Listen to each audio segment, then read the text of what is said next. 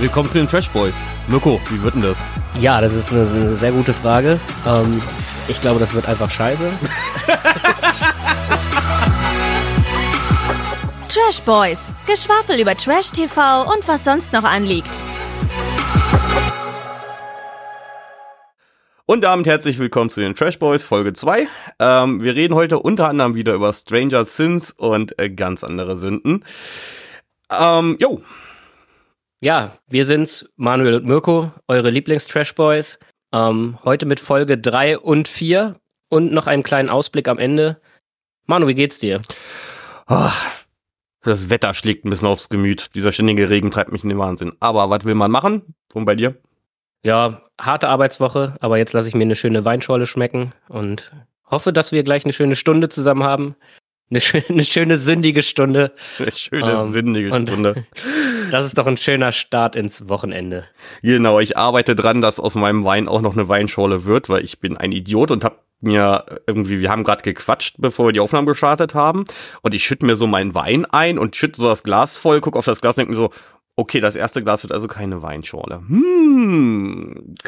Ja, so viel zur großen Weinschorlen-Episode. Ja. Hast du die Nachricht der Woche mitbekommen? Das hat noch nichts mit Trash TV zu tun, aber ich finde die Nachricht göttlich. Hast du das, das, das Mini-Drama um äh, Bacardi Cola mitbekommen? Nein. Also, es gibt ja von Bacardi im Supermarkt so vorgemixte Dosen. Und es scheint so, als müssten diese Dosen ein Alkoholgehalt von 5% haben. Das steht auch auf diesen Dosen drauf. Jetzt hat Bacardi eine Rückrufaktion gestartet, weil anscheinend Dosen im Umlauf sind, mit 10%. Die schmecken doch aber auch so, als wäre da, also die schmecken doch immer richtig nach Sprit. Also auch die Whisky-Dosen von Jack Daniels und so, um auch mal ein paar Marken mehr zu nennen. Ähm, wir sind ja nicht im öffentlich-rechtlichen Rundfunk. Wir können ja die Marken nennen, die wir no, wollen. No, noch nicht, Manu, noch nicht. Ja, ja, klar. Ähm, Demnächst bei Funk, bestimmt. nee, aber die schmecken doch immer so wie richtig starke Mischen. Ich kann mir eigentlich auch nicht vorstellen, dass die wirklich nur 5% haben, aber müssen sie ja, so verbraucherschutztechnisch, ne? Nicht, nee, du kannst nichts verkaufen, was mehr Alkohol hat, als draufsteht. Das ist rechtlich ähm, ganz schwierig. Aber wie gesagt, also wer irgendwie die Tage mal im Supermarkt ist, packt doch vielleicht ein paar Dosen Bacardi Cola ein. Vielleicht äh, wird man etwas beschwipster, als man denkt. ich fand die Nachricht einfach drollig, die ging die Woche rum. Ja. Das ist jetzt, das ist jetzt dein, deine, deine große Empfehlung zum Einstieg. Meine Kaufempfehlung diese Woche Bacardi Cola. Ich weiß nicht, wo es im Angebot ist.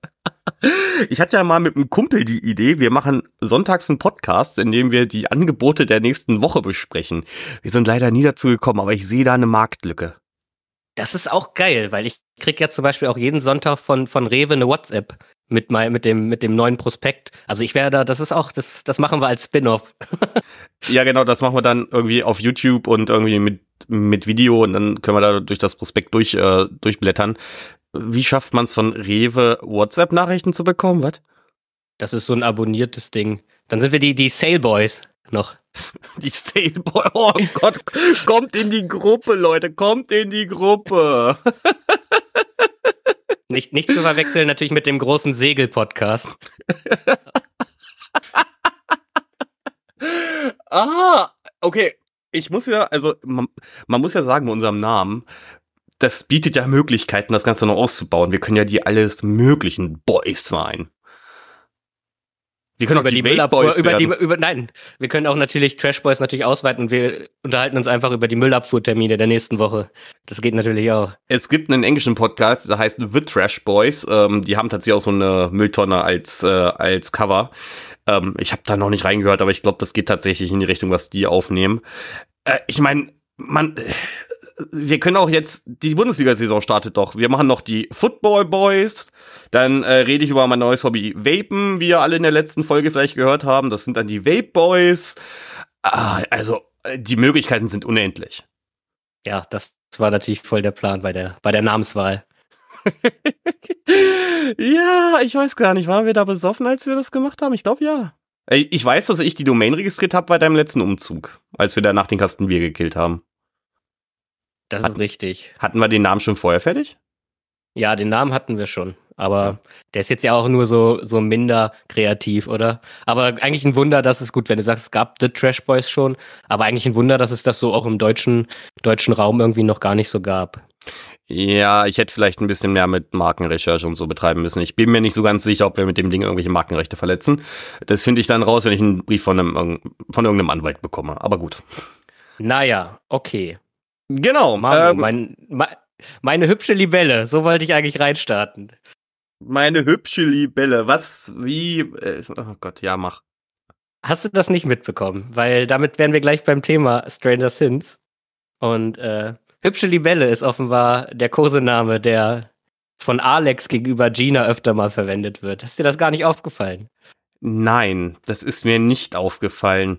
Was mir im Kopf geblieben ist, ist der Satz der Domina. Es ist angerichtet. Aber das sind Vanessa und Jakob. Aber gut, Stranger Sins ist angerichtet. Äh, wir beginnen mit äh, Gina und Alex.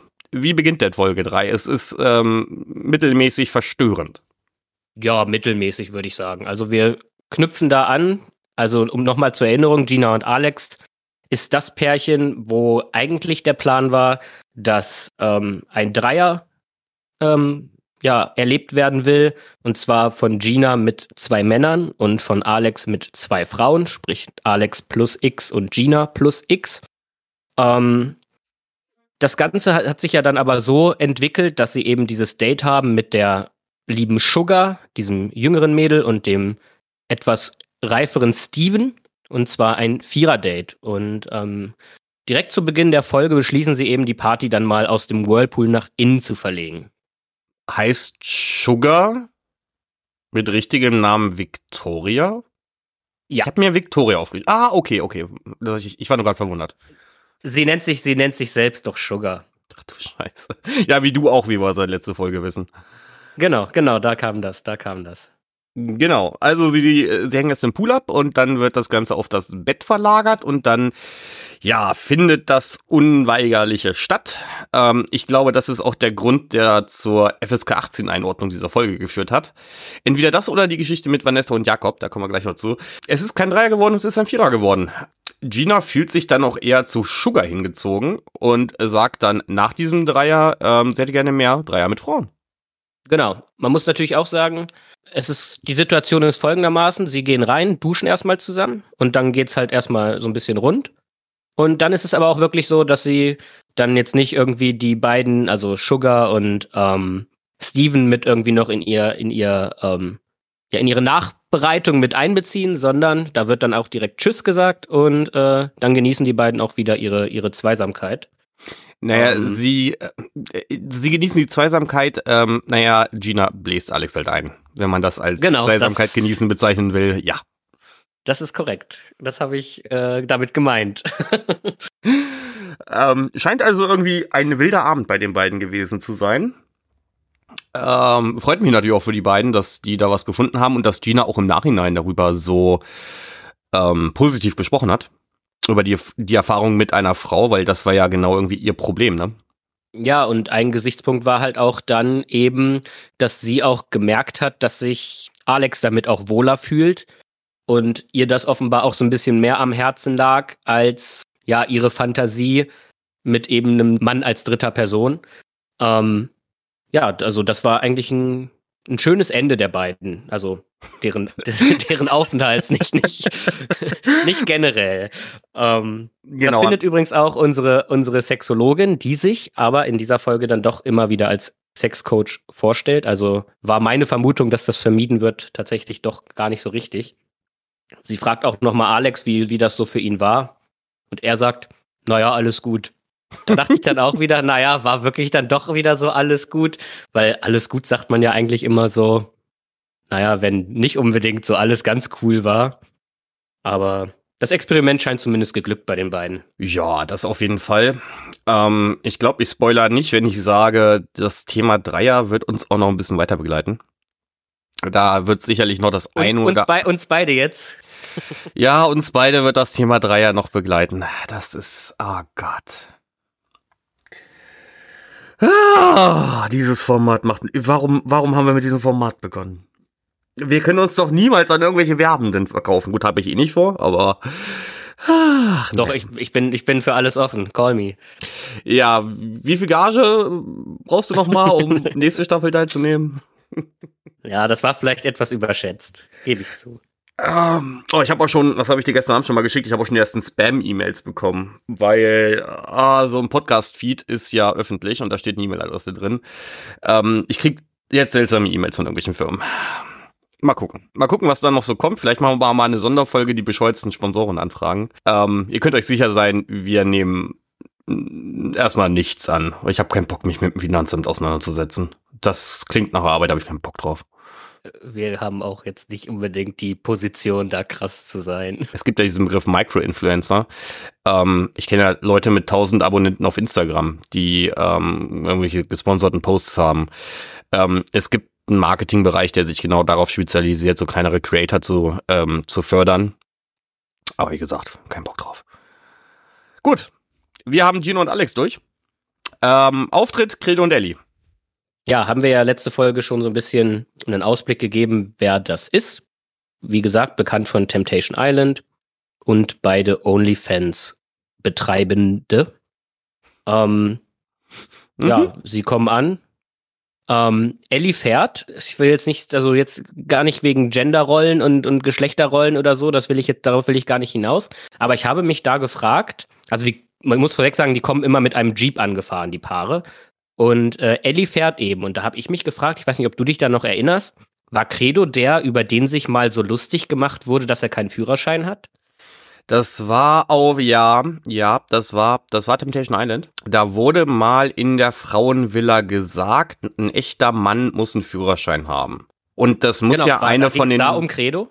Das, jetzt können wir ja mal logisch überlegen. Alle anderen müssten Führerschein auf jeden Fall haben. Es, es könnte ins Bild passen, dass Credo keinen Führerschein hat. Ich hatte aber den Gedanken auch bei einem anderen Pärchen. Ist bei Gina und Alex nicht auch Gina gefahren? Das weiß ich tatsächlich nicht mehr. Da ist es mir aber, wie gesagt, auffallend, ich habe ja selber keinen Führerschein. Ähm, und da kam mir halt genau diese äh, Temptation Island-Diskussion ähm, wieder in den Sinn, weil mich das damals natürlich auch indirekt angesprochen hat. Das ist halt Macho-Bullshit, ne? Ja, aber halt natürlich von der Frauenseite in dem Fall auch mal, ne? Ähm, nee, ich meine, das war eine Aussage von einem Verführer bei Temptation Island. Ach so, das kann natürlich auch sein. Dann ist es natürlich wirklich Macho. Es ist in der Frauenvilla gefallen, aber von einem Verführer. Und das könnte gegenüber Ellie gewesen sein. Da lege ich jetzt nicht meine Hand für ins Feuer, aber das könnte hinkommen. Naja, also ich muss sagen, natürlich, dass du es gesehen hast, grenzt ja schon mal die Möglichkeiten ein, welche Staffel es ist, weil du ja auch nicht ganz am Anfang zum Beispiel auch eingestiegen warst. Also es könnte das nur die letzten beiden sein, ja. Genau, also könnte es natürlich schon da gewesen sein. Da, daran musste ich zumindest nur denken, als ich gesehen habe, dass sie fährt. Ja, aber jetzt einen Führerschein hat oder nicht, ändert jetzt erstmal wenig an der Situation, weil er hat noch ganz andere lustige Probleme. Also bei dem Pärchen, ich habe eine Liste gemacht an Dingen, die da aktuell wohl im Argen liegen. Ja, so lustig sind die Probleme leider gar nicht, ne? Nee, nicht wirklich. Ich glaube, das Unverfänglichste ist noch, der Hund ist gestorben. Aber Credo säuft wieder mehr, das stört Ellie wohl. Credo ist auch wohl in Behandlung und nimmt Antidepressiva. Nicht mehr. Ja, das wird nicht so ganz klar. Ob Na, er sagt, er hat sie auf eigene Faust, habe ich zumindest so rein interpretiert, abgesetzt. Richtig, wir hören aber am Ende der vierten Folge, dass er ja in Behandlung sei. Nun kann das natürlich ein Fehler seitens der Produktion sein, dass er eigentlich nicht mehr in Behandlung ist. Oder es passt zu diesem Agro-Credo-Bild, was wir irgendwie in dieser und der nächsten Folge entwickeln, weil Credo ist irgendwie ganz gut da drinne, ähm, die Realität zu leugnen. Oder zumindest ja. das Maul nicht richtig aufzumachen. Man muss, man muss sagen, also es beginnt natürlich wieder mit dem, mit dem Gespräch mit der Lea. Und er wird sofort so ganz, ganz passiv-aggressiv irgendwie und fühlt sich sofort ganz, ganz doll angegriffen und wird, ja, zickig ist schon untertrieben, aber er kommt halt irgendwie, er geht direkt so auf, auf Abwehrverhalten. Und ja, das kam für mich so ein bisschen rüber wie getroffene Hunde bellen. Denn die Lea spricht an, dass er ja Ellie auch betrogen haben soll. Und seine, da kippt das ganze Gespräch so ein bisschen. Und seine Reaktion ist dann irgendwie so, wie kommen Sie jetzt auf Betrugssituation? So ganz, ganz. Genau, so ja, ein bisschen, mit ganz ich weiß gar nicht, was Sie meinen. Mit so einem komischen Tonfall auch. Und ja, offenbar, wie sich im Endeffekt rausstellt, scheint es das ja aber doch gegeben zu haben. Und da habe ich mich direkt gefragt, weil die, die Lea, also die Sexologin, Sexcoachin, wie auch immer, ist ja auch quasi Therapeutin. Und ich habe mich gefragt, ob Credo wohl auch in seinen eigenen Therapiegesprächen wegen seiner Depression und Panikattacken und seinem Alkoholproblem, das er wohl hat, ob er da selber so immer so auf Abwehrverhalten geht und, und also ich glaube nicht, dass er ein leichter Patient ist. Ich habe da selber ja so ein bisschen meine Erfahrung und er sagt sowas wie, hä, warum muss ich denn mich reflektieren? Das muss doch sie wissen, was bei uns das Problem ist. Und ich ja, glaube, wenn du glaub. so in, in, auch in ein Therapiegespräch schon reingehst, so von wegen, ja, sagen Sie mir doch, was ich habe und helfen Sie mir und, ne, und das muss alles die Therapeutin oder der Therapeut machen, dann ist das eigentlich schon fast zum Scheitern verurteilt von vornherein. Also ich würde jetzt Credo erstmal pauschal kein Alkoholproblem unterstellen, weil dafür hören wir einfach viel zu wenig. Was Ellie moniert ist, dass er halt mit seinen Freunden feiern geht und er halt mit ihr nicht feiern geht. Und dass er dann halt am nächsten Tag wohl so ein bisschen, es klingt nach sehr verkatert sei. Verkatert sein gibt's natürlich auch auf verschiedenen Ebenen. Es gibt dieses, ich habe zwar schlechte Laune, aber ich funktioniere verkatert oder es gibt verkatert in, ich bewege mich zwei Tage nicht aus dem Bett. Wir wissen jetzt natürlich nicht, was genau gemeint ist, weil die beiden in der Richtung nicht ins Detail gehen und ich glaube, das ist von den beiden auch gewollt, weil ähm, das werden wir jetzt dann nächste Folge auch merken. Die sind, glaube ich, mit einem anderen Ziel in diese Sendung gegangen, als das, was dann am Ende tatsächlich rauskommt. Aber dazu dann gleich im Verlauf dieser Folge mehr. Ja, ähm, wenn man jetzt einfach auf das allgemeine Gespräch ganz ab von, von Credos ja, Problem eingeht, ähm, ist einfach das Problem, dass sie wohl einfach viel weniger Sex haben, als sie noch so am Anfang hatten. Und ähm, die Ellie auch irgendwie immer nicht mehr so viel Lust hat, je länger so eine Beziehung geht. Das sagt sie auch, das kennt sie schon von ihrem Freund davor. Die Sexologin stellt dann wiederum fest, weil ähm, Ellie und Credo sich nämlich wünschen, eine dritte Person mit reinzuholen, ähm, um das Ganze mal wieder so ein bisschen aufleben zu lassen, stellt die Sexologin von vornherein eben die Frage, Bezug nehmend auch auf diese Betrugsgeschichte, ob denn überhaupt die Basis dafür da ist. Also dieses Problem steht eigentlich schon vom ersten Gespräch an im Raum. Ja, genau. Ich habe mir notiert, ähm, Ellie hätte gerne eine weitere Frau im Spiel, die von Credo gefickt wird. Das ist richtig. Ich habe mir auch aufgeschrieben, sie hat Kackold-Fantasien, obwohl sie sagt, äh, ich habe keine Kackold-Fantasien, aber ich hätte gern Bock, also ich hätte Bock, dass Credo vor mir eine andere Frau vögelt. Das ist doch genau das, oder nicht? Was sagt das über einen Menschen aus? Ich versuche da gerade relativ vorurteilsfrei zu sein, aber na gut, okay, wir sind nicht hier, um, um über irgendwelche Fetische zu urteilen, das auf keinen Wollte Fall. Sagen, kein, kein King-Shaming. Richtig. Aber was sagt denn das über die Beziehung aus? Sagt das irgendwas über die Beziehung aus? Ich bin mir da echt unsicher. Ich würde sagen nicht. Aber was mir auch noch aufgefallen ist, hast du die Situation mitbekommen, wo Ellie beschreibt, ähm, wie sie gut kommen kann, und zwar in der Reiterstellung und sagt, dass sie sich dabei auch gerne noch ähm, klitoral befriedigt. Und ja. er so reagiert von wegen so, klitoral, diese ganzen Begriffe. ja, die als, hätte, als, hätte, als, ja. hätte er das, als hätte er den Begriff noch nie gehört. Ja, ach, ich weiß nicht. Credo ist zwar ein super sympathischer, aber ähm, Credo ist Findest halt. Ich finde den eigentlich relativ gut. Also ich fand ihn sympathischer bei Temptation Island als in den letzten beiden Folgen Stranger Things. Aber grundsätzlich, der ist ja kein Unsympath. Ich glaube aber, der ist, der ist einer von der mental eher naturbelassenen Sorte. Ja, weiß ich nicht. Also ich finde ihn, also er hat sich aus meiner Sicht keinen Gefallen getan, aber da kommen wir noch drauf zu sprechen, denke ich. Mhm. Ähm, ich habe ich hab mir noch notiert, Ellie benutzt viele Toys. Ja. Gut, vielleicht sollten wir doch mal ne, zu rein zu reinen Recherchezwecken natürlich äh, mal in die OnlyFans reinschauen. Ja, wenn jemand Lust hat, uns einen OnlyFans-Account von Credi und Ellie zu bezahlen, dann werden wir uns eine ganze Folge Zeit nehmen und diesen OnlyFans-Account reviewen. Credi, hast du schon wieder gesagt. Du hast schon wieder Kredi gesagt. Ja, ja, das ihr seid ihr, ihr seid schon so zwei, zwei hübsche Libellen. Ja, also Kredi ist halt mein Spitzname für ihn. Ja, Kredi und Ellie ist eigentlich auch ganz süß. Aber so ganz süß kommen sie halt leider irgendwie nicht rüber. Nee, gerade in der zweiten Folge tun sie sich da echt keinen Gefallen. Ach du meine Fresse. Ich habe gerade einfach nur Credo und OnlyFans gegoogelt. Der erste Treffer ist Instagram. Ähm, als Titel hat er Credo TV Personality Sternchen. Ähm, und sein Instagram-Handle ist official Credolino. Ja, ich folge ihm, glaube ich sogar. Deswegen, das hätte ich dir tatsächlich sagen können. Ja, ich will gerade mal rausfinden, was sein OnlyFans kostet. Was ist denn? Moment, Moment, Moment. Es gibt dann auch noch credo.secret auf Instagram. Folgst du dem auch schon? Ich glaube nicht, aber das ist, glaube ich, das, wo er so ein bisschen so Arschbilder und so postet, ne? Genau. Das habe ich schon mal gesehen. Er hat in seiner Biografie übrigens drinne stehen US-Flag, German Flag, B-Boy. Okay. B-Boy im Sinne von bisexuell oder im Sinne von Beatboxen? Weil B-Boy, B-Boy war ja früher so, so Beatboxen. Also BI. Ja, ich weiß, was du meinst. Ich glaube, das sollte aber. Also Bye Boy quasi. Ich würde auf die sexuelle Orientierung B schließen. Ähm, ich habe inzwischen auch sein OnlyFans gefunden. Er heißt Prince Trash Mike. Hey Beauties, I'm Mike.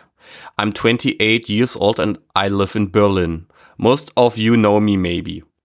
But here you will get to know me more and special. Dieser komische rote Emoji mit Zunge raus und äh, Schweißperle und äh, Zuzünger-Emoji mit auch Zunge raus. I can't wait, text with you. Ich habe da jetzt kein Wort vergessen, da steht I can't wait, text with you. Aber jetzt frage ich mich, heißt der, heißt der vielleicht gar nicht Credo und heißt der wirklich Mike oder ist Mike sein OnlyFans-Name? Also ich habe das gerade versucht, mit dem deutschesten Akzent, den ich im Englischen spreche, vorzutragen. Wie kann man denn bitte in fünf Zeilen so viele Grammatik- und Schreibfehler haben im Englischen? Sollte da nicht vielleicht irgendwer drüber schauen? Ja, ich bin ja hier der Korrekturleser von uns beiden wieder. Ja, aber nicht im Englischen. Ja, naja. Gut. Kommen ähm, wir mal zurück, kommen wir mal zurück. Nee, das ist, ich ich würde es gerne noch äh, ergänzen. Ich meine, wir sind ja im entferntesten Sinne auch noch bei Stranger Things. Ähm, sein OnlyFans kostet 10 Dollar im Monat. Ach so, das geht aber. Jetzt ist aber die Frage, was kostet Ellie ihrer? Wenn man mal bei Ellie auf dem Instagram schaut, ähm, sie heißt ja im echten Leben Elisa. Und dann ist hier Bacons AI und da ist heißt auch Elisa. Laut ihrem Instagram heißt sie Elisa. Oh! Die nächsten 100 Fans bekommen 55% Rabatt auf den ersten Monat. Seid schnell. 4,50 Dollar für 31 Tage. Also auch 9. Ich finde 4,50 Dollar ernsthaft nicht teuer, wenn ich mal ganz ehrlich ich hätte bin. Jetzt bei, ich hätte jetzt bei ihr tatsächlich so um die 30 geschätzt. Genau, das, ehrlich. das wären ja so Richtungen, ähm, wo der Wendler auch unterwegs ist, würde ich jetzt einfach mal behaupten. Äh, aber ich finde 4,50 gut für die nächsten 100. Was sind 100, ne? 10 mal 10 ungefähr. Ja, auf die Gefahr hin, dass wir gerade etwas abschweifen. Ich bin recht optimistisch, dass das, was ich gerade technisch vorhabe, funktionieren wird. Mirko, du wirfst jetzt einen Blick in den Discord. Ich habe okay. nämlich gerade 4,50 Dollar bezahlt. Oh, darf man das, was du jetzt machst? Na, wir sind ja in Audioformat. Da ist das okay. Deswegen können wir jetzt mal kurz darüber reden, was wir hier sehen. Mach, mach nochmal hoch, das war aber Credo, ne? Wenn ich es richtig gesehen habe, von den Tattoos her. Du müsstest jetzt da. schon erläutern, was du siehst. Wir sind ein Audioformat. Ach so, ist entweder ähm, Doggy-Style oder Analverkehr. Das kann ich jetzt aus dem. Das können wir aus dem aus Winkel dem, aus, sagen. Aus dem, genau. aus dem Bild nicht erkennen, in welchem Loch er jetzt nun drin ist. Aber ich glaube, von den Tattoos her ist Moment. Moment, Moment. Wir können noch mal gucken. Das ist Credo von den Tattoos hier hier oben und das ist die OnlyFans. Ich würde sagen, das ist. Nee, da fehlen, da fehlen Tattoos auf der Seite. Ähm, stimmt. Credos Arm ist wesentlich tätowierter als das, was wir hier sehen. Man muss dazu aber auch sagen, das Bild, was wir hier gerade sehen, ist angeblich aus dem ersten Sextape und das wurde gepostet am 28. Mai. Zeig nochmal ähm, das Bild von Credo. Das ist natürlich super in dem Audioformat, was wir hier gerade machen. Äh, kleinen Moment, ich muss gerade das Abo auch kündigen, sonst vergesse ich nämlich sowas immer bei OnlyFans. Aber das könnte doch Credo sein, von den Tattoos auf der Brust her. Aber naja. Also, wir machen das mal sehr forensisch.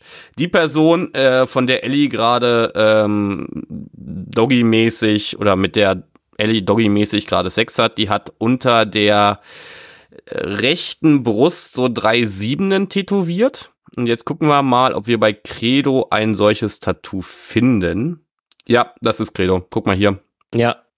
Es ist Credo. Ach, guck mal, da, guck mal, da ist es auch der linke Arm. Der, auf dem Bild, was wir eben hatten, ist es gespiegelt ah, gewesen. Genau. Der ja. rechte Arm ist gar nicht so doll tätowiert. Naja, gut, dann ist ja alles in Ordnung bei den beiden. Was sehen wir hier noch? Ellie in Unterwäsche, Ellie in noch mehr Unterwäsche. Mein Gott, ist dieses Mädel stark tätowiert. Da habe ich mir aber zu aufgeschrieben, dass ich ihre Tattoos richtig cool finde, weil ich finde, ich finde ihr, ich finde ihr Arm mit den ganz vielen kleinen Tattoos, das sieht richtig, richtig cool aus.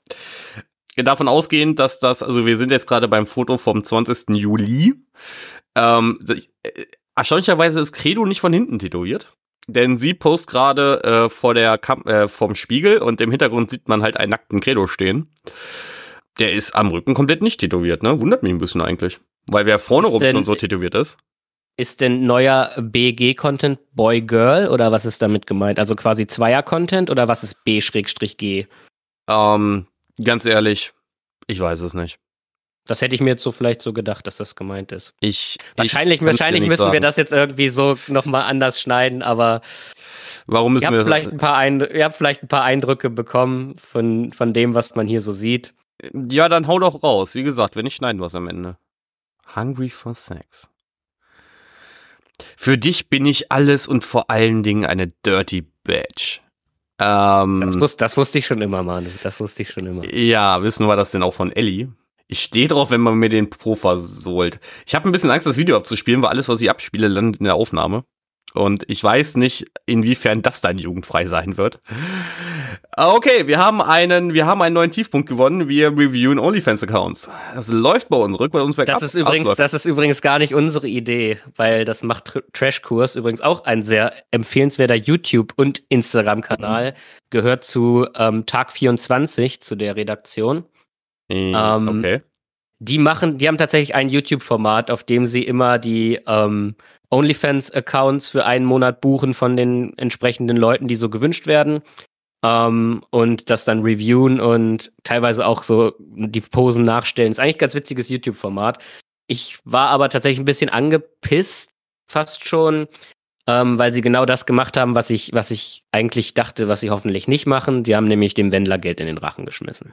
Also sie haben den OnlyFans vom Wendler reviewed. Ja. Und was kam dabei raus? Naja, also es ist ja irgendwie, beziehungsweise war es der, glaube genau genommen war es der von Laura und Wendler, die haben ja, glaube ich, zusammen einen, ne?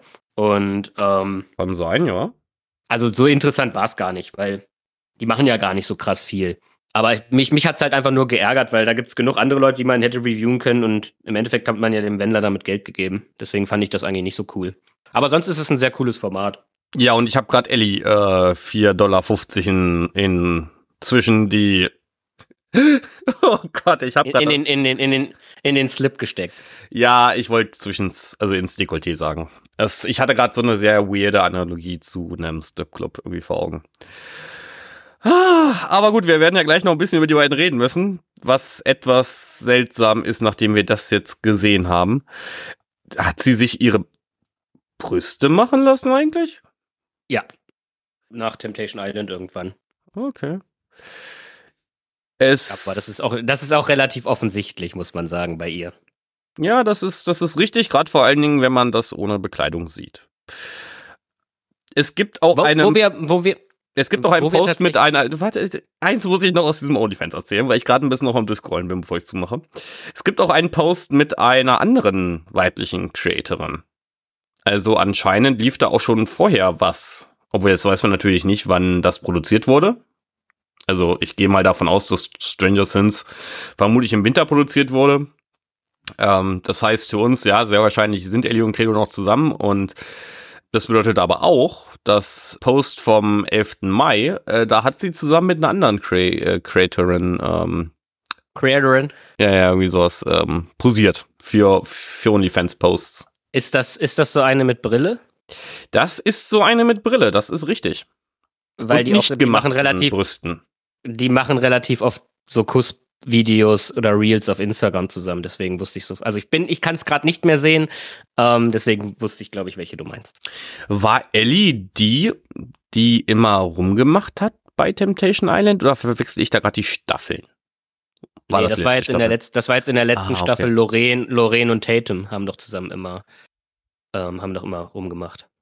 Ah, Ich glaube, Ellie, ich glaube, also weiß ich nicht, kann auch sein, aber nee, also zumindest das, was du, glaube ich, im Kopf hast, ist ähm, von der letzten Staffel Lorraine und ähm, Tatum. Aha, stimmt, Tatum, Tatum, da klingelt irgendwas. Gut. Damit ist um auch, einmal zurückzukommen. damit ist die dieswöchige Review von OnlyFans-Accounts abgeschlossen. Äh, ich bin, ich bin irgendwie 5 Euro ärmer und äh, wir kommen zurück zum Thema. Wir werden gleich noch ein bisschen weiter über Credo und Ellie reden. Ich hätte es fast Ich habe mir noch eine, ich habe mir noch eine Sache dazu aufgeschrieben. Okay. Und zwar gibt es einen roten Faden in dieser Sendung. Kannst du dir denken, was ich meine? Es ist ein Einrichtungsstück. Äh, ich habe mich irgendwie, als ich gestern die vierte Folge geschaut habe, habe ich mich gefragt, ob äh, die eigentlich die Bettwäsche wechseln. Nee, das meine ich nicht. Das meine ich nicht. Welchen, äh, welchen Einrichtungsgegenstand meinst du denn? Die Badewanne. Die Badewanne. Denn es kommt zu der ganz, ganz obskuren, weirden Szene, wie nämlich auch Ellie und Credo in der Badewanne sind. Da aber wiederum nichts läuft, eigentlich auch abgesehen von ganz, ganz kurz von der Seite Ellies ähm, Vulva, eigentlich auch gar nichts zu sehen ist, was ganz anders ist als bei den anderen Paaren. Und es kommt diese ganz, ganz komische Szene, dass Ellie Wasser einlässt und Credo bumst das Wasser. okay, an der Stelle muss ich zugeben, ich habe das gemacht, was ich ähm, eigentlich in der letzten Folge meinte, was man nicht machen kann. Ich habe Folge 3 im Zug geschaut, im ICE. Auf meinem Handy in klein hier Picture-Picture-Mode ähm, und dann nebenbei auf dem MacBook halt mitgetippt. Ich habe es mir nicht notiert, es ist mir nicht unbedingt im Kopf geblieben. Was mir aber im Kopf geblieben ist, ist die Szene, als Credo die zweite Flasche Champagner mitnehmen will. Weißt du, was ich meine? Ich weiß, dass du die Folgen gestern erst geschaut hast, deswegen müsstest du ein bisschen besser drin sein als ich bei der Folge. Ja, das ist aber, das ist aber eigentlich noch ein bisschen hin. Das Ich ist erst nach dem, das ist erst nach deren Dinner. Ja, aber ich fand das eine, eine sehr bezeichnende Szene, dass sich Credo irgendwie den Alkohol mit auf die Hacienda mitnehmen will. Ja, Ah. ja. Aber dass du, dass du diese Szene mit dem, mit dem, also er, er bumst wirklich das Wasser. Und ich habe gedacht, hä? Also Ellie sitzt, auch, Ellie sitzt auch in der, Jetzt führ mich noch mal kurz ein, wie er bumst das Wasser. Also, also Ellie, Ellie sitzt in der Badewanne, Ja. so an der Seite, lässt Wasser ein. Und Credo, also man könnte auch sagen, er macht Liegestütze im Wasser, aber das war's halt nicht. Aber so kannst du es dir ungefähr vorstellen. Also er macht einfach Sexbewegungen mit dem Badewasser. er macht Sexbewegungen mit dem Badewasser. Okay. Dass du das nicht auf dem Schirm hast. Das ist, bin ich jetzt ein bisschen enttäuscht, weil das war gestern so mein Moment, wo ich so dachte, was schaue ich mir gerade an? Äh, das Problem hatte ich bei einem anderen Pärchen. Ah, gehen wir nämlich mal weiter zu Vanessa und Jakob. Bei Vanessa und Jakob gibt's Essen. Es ist angerichtet, würde die Domina sagen. Erstmal Erinnerung, das Pärchen eben, was zuletzt kam in der letzten Folge, wo es eben so ein bisschen drum geht, ähm, die BDSM-Erfahrung auszuweiten, würde ich sagen. Das ist so ein bisschen deren Ziel ja gewesen. Da fällt mir übrigens noch was ein. Ich muss noch eine Korrektur machen zur, zur letzten Folge, weil ähm, zum Thema Pferdemädchen und ähm, unsere, unseren Kenntnissen über, über ähm, ja, Schade, dass wir kein Videopodcast sind. Du müsstest gerade mein Gesicht sehen. So, was will er jetzt machen? Gerät, Gerätschaften, die mit Pferden zu tun haben. Es ist keine Gerte gewesen, über das wir da geredet haben. Ich habe heute extra nochmal recherchiert. Gerte ist das, was die haben, um das Pferd zum Beispiel beim Galoppreiten anzutreiben. Ne? So ein bisschen, was ein bisschen aussieht wie so eine minimalisierte Fliegenklatsche. Weißt du, was ich meine? Okay. Das, was die da aber hatten mit diesen Fransen, das ist eine Quastenpeitsche. Warum sind wir nicht Kommst auf das du? Wort Peitsche gekommen?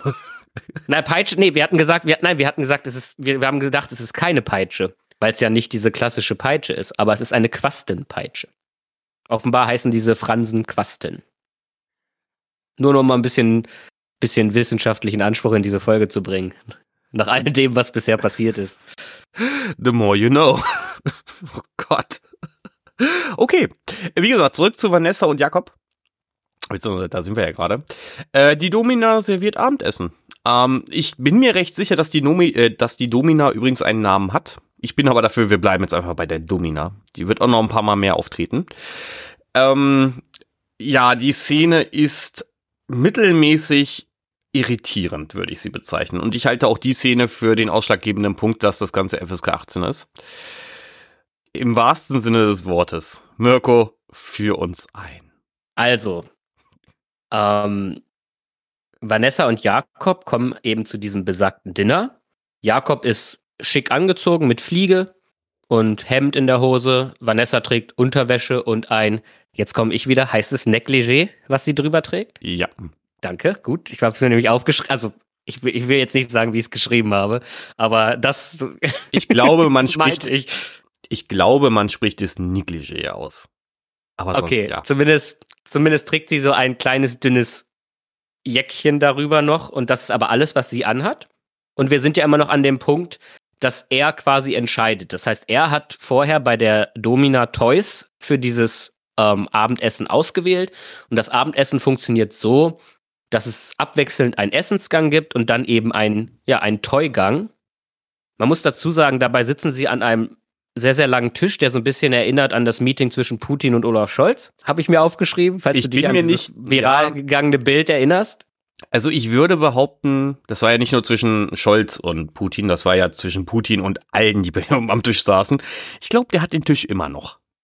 Ja, ich musste zumindest nur an dieses Bild denken, weil das einfach ein viel zu unnötig langer Tisch ist und sie sitzen sich eben gegenüber. Der Tisch ist halt, wie wir ja schon letzte Folge meinten, er passt zur cineastischen Ausgestaltung dieser Sendung.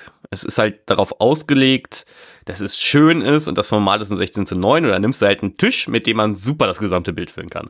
Meinst du, das ist der Grund? Ist das nee, ich glaube. Naja, nee, wir wissen jetzt nicht.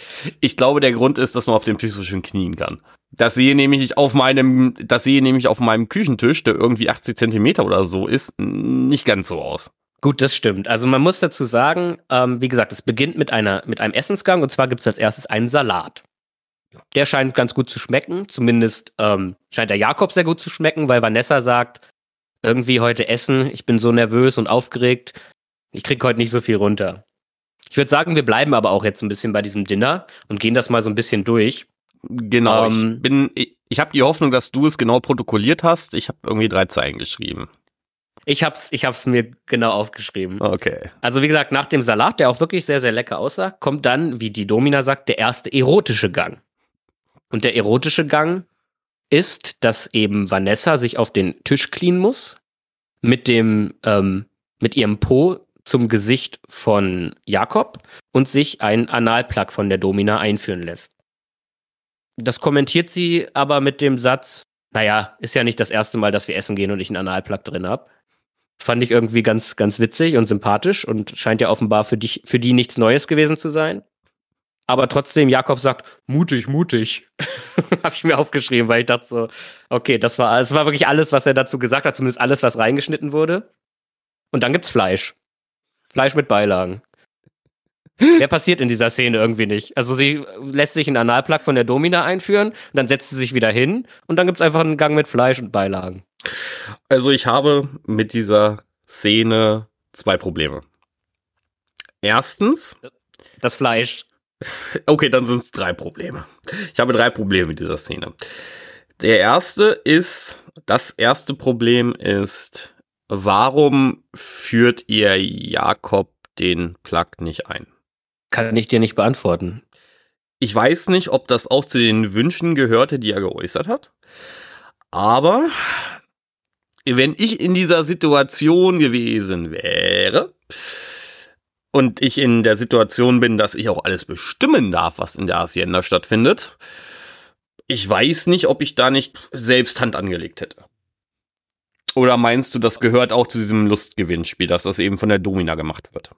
Ich glaube ja, weil es ja eben auch, ich glaube auch diese, diese, also der Tisch ist, glaube ich, nicht vorrangig dafür da, für die schönen Aufnahmen, sondern ich glaube, der Tisch ist einfach dafür da, dass sich die beiden einfach nicht berühren können, weil es halt so eine große Distanz ist, sondern einfach nur durch Blicke sich berühren können. Und ich glaube, das gehörte generell alles zum, zum, ja, zum Vorspiel, was sie da eben ja im Endeffekt gemacht haben.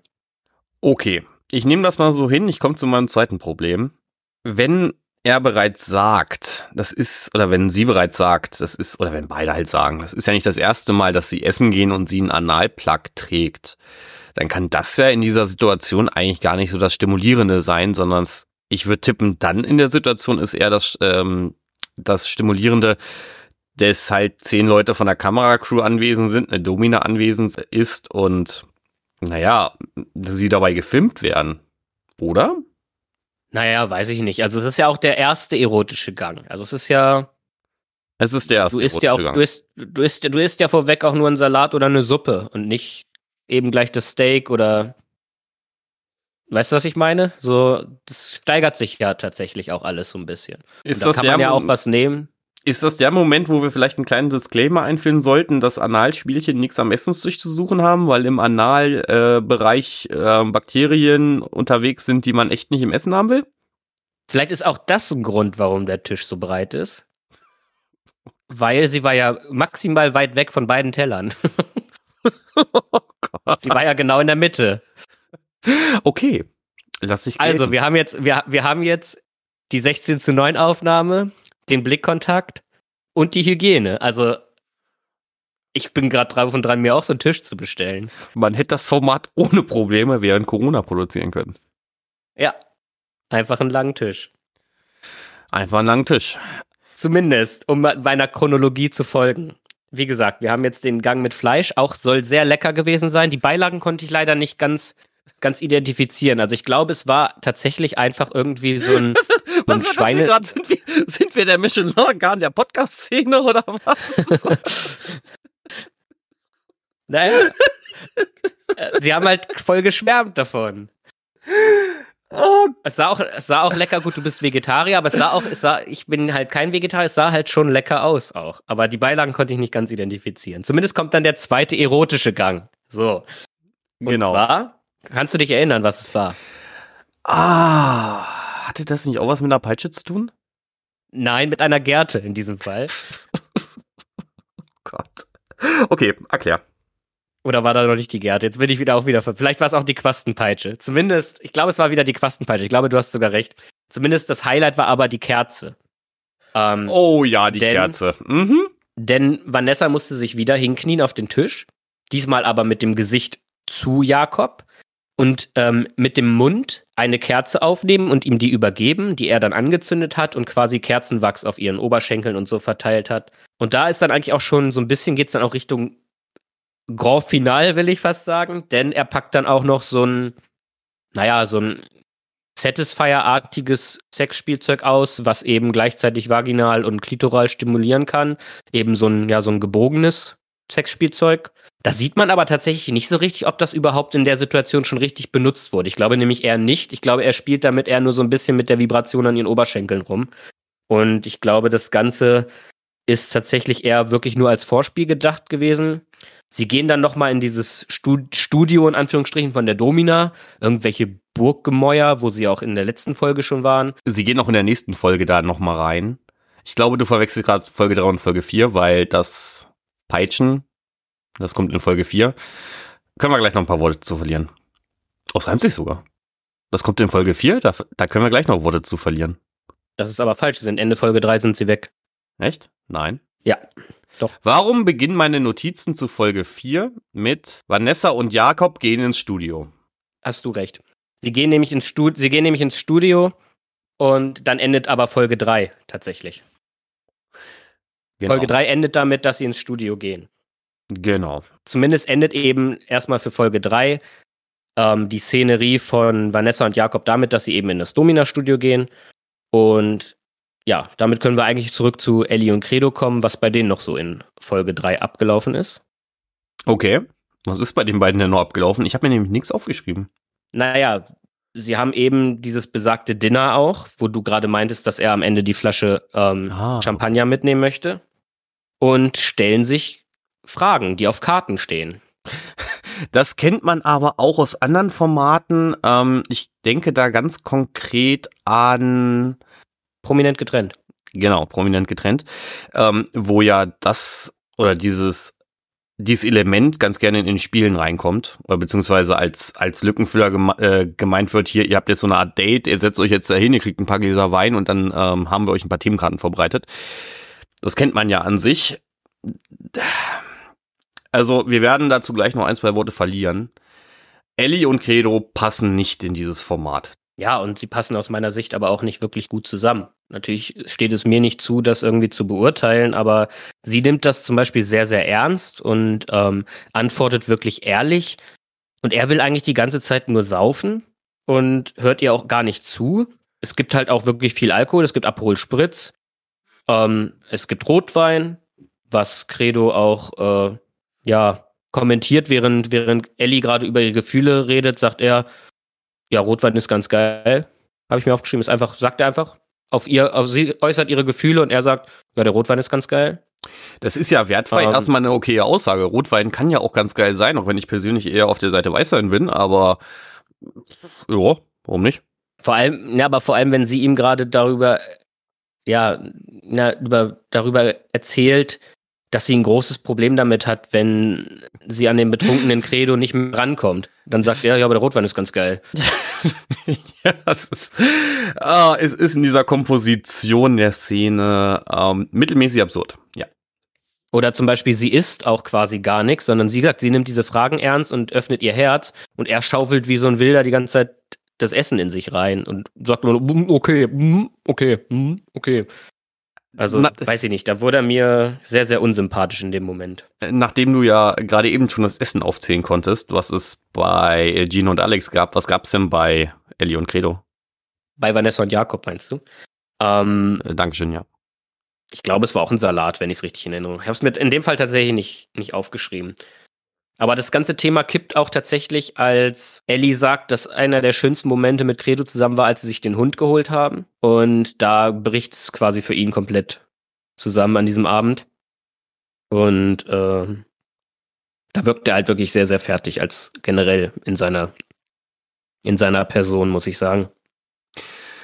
Ja.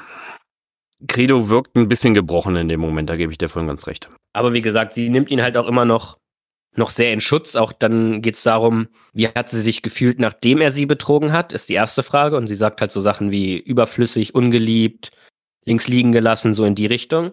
Und die Frage danach ist tatsächlich erst, naja, was war da vor los? Und da ist sie fast schon wieder so, als würde sie ihn so ein bisschen in Schutz nehmen und sagt so, ja, ich war vielleicht auch ein bisschen wenig für dich da und so. Und da denke ich so, da ist so ein krasses Ungleichgewicht in dieser Beziehung, dass das echt nicht, nicht gut für die beiden ist. Also schon gar nicht für Ellie, aber ich glaube auch für Credo nicht. Ja, ähm, die Beziehungsprobleme der beiden diskutieren wir jetzt gleich, weil das müsste dann Folge 3 auch gewesen sein. Lass uns doch mal äh, zu Folge 4 übergeben. Eine Sache habe ich noch zu Folge 3 tatsächlich, okay. eine kurze. Okay.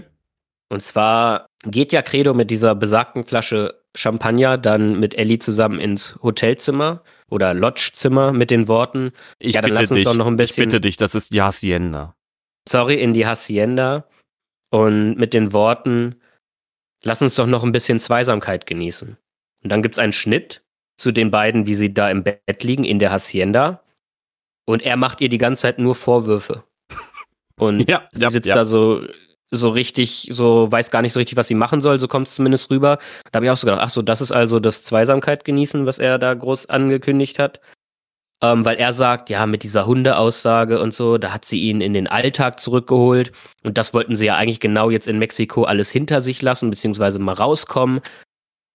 Und ich glaube, dass der Credo hat das auch nicht so ganz verstanden, weil es geht doch eigentlich genau darum, was für den Alltag zu tun und nicht ähm, komplett zu entfliehen, weil ja, das ist, glaube ich, nicht so ganz Sinn der Sache. Ja, da können wir kurz drauf eingehen, weil das finde ich einen interessanten Punkt. Ich weiß nicht, ähm, wie oft du in deinem Leben schon mal so Situationen hattest. Ich hatte das in den letzten Monaten häufiger, dass ich halt unter der Woche woanders war und damit unter in Hotels gelebt habe und dass es wirklich eine komplette Entkopplung von der eigentlichen Realität ist. Du interessierst dich nicht dafür, was gerade in deinem Briefkasten rumliegt oder was irgendwie mehr oder minder im Freundeskreis zu Hause gerade los ist, weil du bist halt gerade in einer anderen Welt. Und ich glaube, wenn man an diesen Reality-TV-Formaten teilnimmt, die ja mitunter am anderen Ende der Welt gedreht werden, ist das eine sehr, sehr starke Entkopplung. Und ich glaube, wenn man sich daran gewöhnt hat und sich danach zurücksehnt, dann ist, glaube ich, die Teilnahme an diesen Formaten fast schon eine Art Sucht, weil du kannst damit so gut aus der Realität flüchten. Das ist ja wie als wir vor 10, 15 Jahren Schüler waren, das ist ja wie Klassenfahrt. Du bist weg von allem. Du bist in einer völlig anderen Peer Group und es ist halt eine völlig andere Welt. Ja.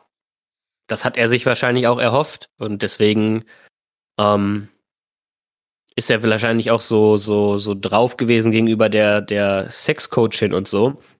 Aber da muss man dem Format schon lassen. Das haben die da eigentlich ganz gut gedreht. Aber da kommen wir noch später, später zu, ähm, dass nämlich eben, ja, eine Basis halt da sein muss. Und die hat ja, wie gesagt, die, die Lea schon im ersten Gespräch bemängelt nach den ganzen Situationen, die geschildert worden sind von Ellie vor allem. Richtig. Also, dass bei den beiden was im Argen liegt, ähm, das wurde in Folge 3 schon relativ klar. Ne? Na gut, das wollte ich zumindest nur zu Folge 3 noch, noch angemerkt haben, weil nämlich eben, ja, ja, ich will nicht sagen, ein Streit noch entsteht, aber es ist auf jeden Fall eine sehr einseitige Situation, in der er ihr Vorwürfe macht, warum ja. der Abend jetzt nicht so lief, wie er sich das vorgestellt hat.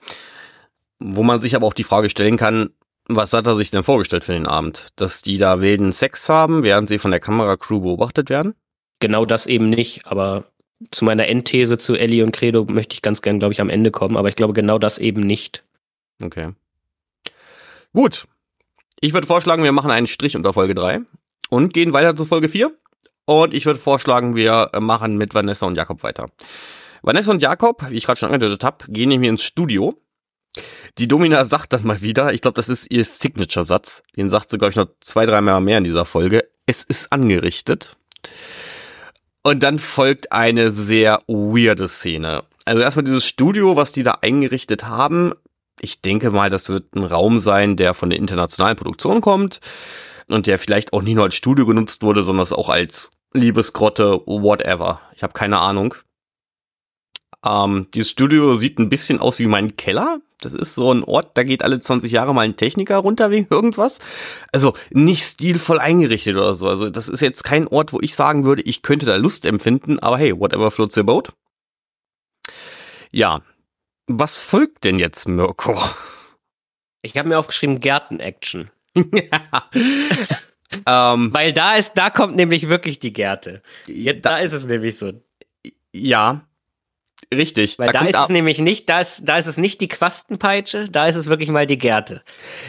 Mein Problem, was ich mit dieser Studioszene habe, ist, da kommt halt sonst nichts. Ja, die peitschen da ein bisschen rum in diesem Studio und ich bin mir relativ sicher erkannt zu haben, dass sie den Plug immer noch trägt. Da habe ich gar nicht drauf geachtet, ehrlich gesagt. Ich hab, glaube ich, dreimal zurückgespult, weil ich mir nicht sicher war. Das sagt sehr viel darüber aus, wie ich diese, wie, wie ich diese Sendung schaue.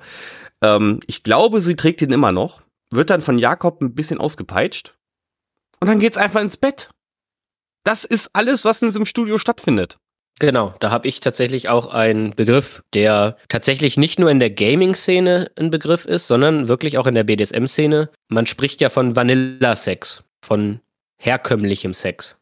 Äh, ja, wegen halt, der, wegen halt der Eissorte Vanilla ist oder Vanille ist tatsächlich ja auch ein Begriff im BDSM. Und ich habe mir aufgeschrieben, der Sex in dem, in dem Zimmer dann, wenn sie in ihrem Hacienda-Zimmer dann sind, der ist relativ vanilla. Er leckt sie dann. Genau. Und dann ist ähm, quasi die Szenerie auch beendet. Also man muss dazu aber sagen, die Domina ordnet das schon von vornherein ganz gut ein, denn die beiden wollen halt eben nicht das BDSM mit dollen Schmerzen und ähm, ja, das Hardcore BDSM, sondern eher so ein bisschen eine, eine lassive, aufregende Stimmung erschaffen. Und ich glaube, als Vorspiel für die beiden hat das schon funktioniert. Und dann kann ja der Sex auch Vanilla sein. Vanilla ist halt immer so ein bisschen schwieriger Begriff. Ich habe nämlich tatsächlich, tatsächlich extra nochmal nachgelesen, weil mir sagte dieser Begriff auch was. Quasi Vanilla-Sex, eben normaler, normaler in Anführungsstrichen Sex, herkömmlicher Sex. Ähm, wird aber tatsächlich von Leuten aus der BDSM-Szene eher so ein bisschen despektierlich verwendet. Also von wegen langweiliger Sex ist eigentlich eher so ein bisschen das, was dahinter steckt. Ähm, zumindest von Leuten, die so krass in der BDSM-Szene drinstecken. Aber wie gesagt, wenn das für die als Vorspiel so funktioniert hat mit dem Dinner und dann noch so ein bisschen da das Auspeitschen, natürlich auch alles so ein bisschen für die Kameras wahrscheinlich auch gemacht. Aber im Endeffekt waren doch, waren sie doch sehr zufrieden. Ich bleibe bei meiner These, dass sie ihren Lustgewinn wirklich daraus ziehen, von Kameras gefilmt zu werden. Ich meine, es wurde auch irgendwann mal erwähnt. Es könnte aber auch sein, dass das das nächste Pärchen ist. Nee, ich nehme zurück, es ist das nächste Pärchen. die schon mal Sex in der Öffentlichkeit gehabt hätten. Das müsste das nächste Pärchen sein. Wie gesagt, der Lustgewinn bei Vanessa und Jakob wird meiner Einschätzung nach irgendwie über diese Kameras kommen. Auch wenn ich nicht qualifiziert bin, darüber zu urteilen, aber das ist mein, das ist meine These.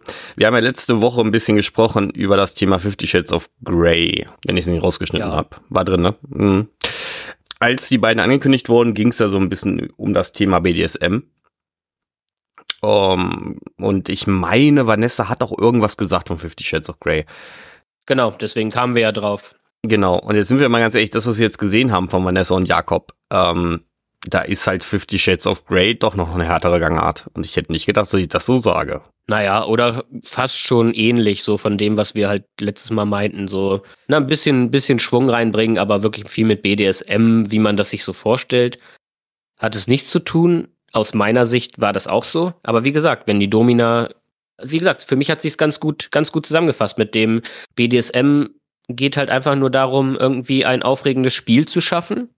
Und das haben sie ja getan. Also von daher. Das, das mag sein. Trotzdem halte ich das Studio von, ich glaube, er ist Christian Grey ähm, für mhm. besser eingerichtet als den Kellerraum, den die da in der Hassiana ja, haben. ja, gut, das stimmt schon. Aber dementsprechend muss man auch sagen, im Endeffekt machen sie ja wieder mal so ein Fazit auch mit, mit der Lea. Und das ist ein sehr, sehr kurzes Gespräch. Ähm, sie lobt nochmal beide von wegen, ey, ihr habt wirklich eine krasse Vertrauensbasis und ihr wirkt auch mega glücklich. Das, den Eindruck hatte ich auch. Ja, die ähm, sind mit sich im Reinen, würde ich sagen. Ganz klar. Genau. Ich habe noch so ein bisschen festgestellt, die Vanessa, gut, die ist ja auch, glaube ich, 23 oder so, ne? Ähm, ich bin vorbereitet. So ich bin vorbereitet. Ich habe die Liste auf, ähm, aus der wir das nämlich rauslesen können. Sie ist 23, er ist 24. Genau. Und sie wirkt manchmal aber wirklich auch noch so ein bisschen kindlich naiv, habe ich mir aufgeschrieben. Also sie, sie sagt so, ey, das war voll crazy, das war mega cool. Das, was wir gelernt haben, konnten wir gut anwenden. So, so von wegen so. Ja, und genau da frage ich mich dann wieder, was machen die beiden in dem Format? Weil, okay, sie sind schon mal, also zumindest auf ihrer Seite mit einem Analplug essen gewesen. Sie hatten ja schon Berührungspunkte. Was waren jetzt die, die, die großartigen Erfahrungen und Gewinne, die Sie daraus jetzt mitnehmen? Das geile Essen vielleicht. Ja, bestimmt. bestimmt das geile Essen. Aber ja, ja, ich weiß, was du meinst. Ich glaube, so richtig viel Neues für die war wahrscheinlich wirklich nicht dabei, oder? Es fühlt sich halt so ein bisschen Fake ist das falsche Wort, weil im Reality TV ist sowieso viel Fake. Aber es fühlt sich halt so ein bisschen an, als hätten die beiden teilgenommen, um ihre Nase mal in eine Fernsehkamera zu halten. Was an sich auch nicht verwerflich ist. Ich habe meine Nase auch schon mal in eine Fernsehkamera gehalten. Aber weiß ich nicht. Hm. Hattest du echt den Eindruck, weiß ich, also weiß ich jetzt nicht. Also für mich gab es den Eindruck jetzt nicht so krass. Aber ja, ich glaube, so richtig viel neue Erkenntnisse haben sie nicht mitgenommen. Außer, aber es ist ja auch eine Erkenntnis, sich in dem bestätigt zu, zu fühlen, was man vorher halt schon gemacht hat. Ich finde, das ist auch eine legitime Erkenntnis des Experiments. Ja. Dafür brauche ich jetzt aber nicht nach Mexiko fliegen. Naja, aber wenn du nach Mexiko fliegen kannst, dann fliegst du nach Mexiko. Ist doch geil. Ist auch wieder ein Argument. Gut. Also, wie gesagt, ich denke mal, die beiden sind mit sich im Reinen, die werden da sicherlich auch irgendwas gelernt haben und selbst wenn es nur darin endet, dass die dann nächste Woche irgendwie bei einer professionellen Pornoproduktion vor der Tür stehen. Oder was der Unterschied zwischen der Quastenpeitsche und der Gerte ist. Richtig. Weil das habe ich gelernt. ja, nachdem du gegoogelt hast. Das wurde dann wieder nicht erklärt.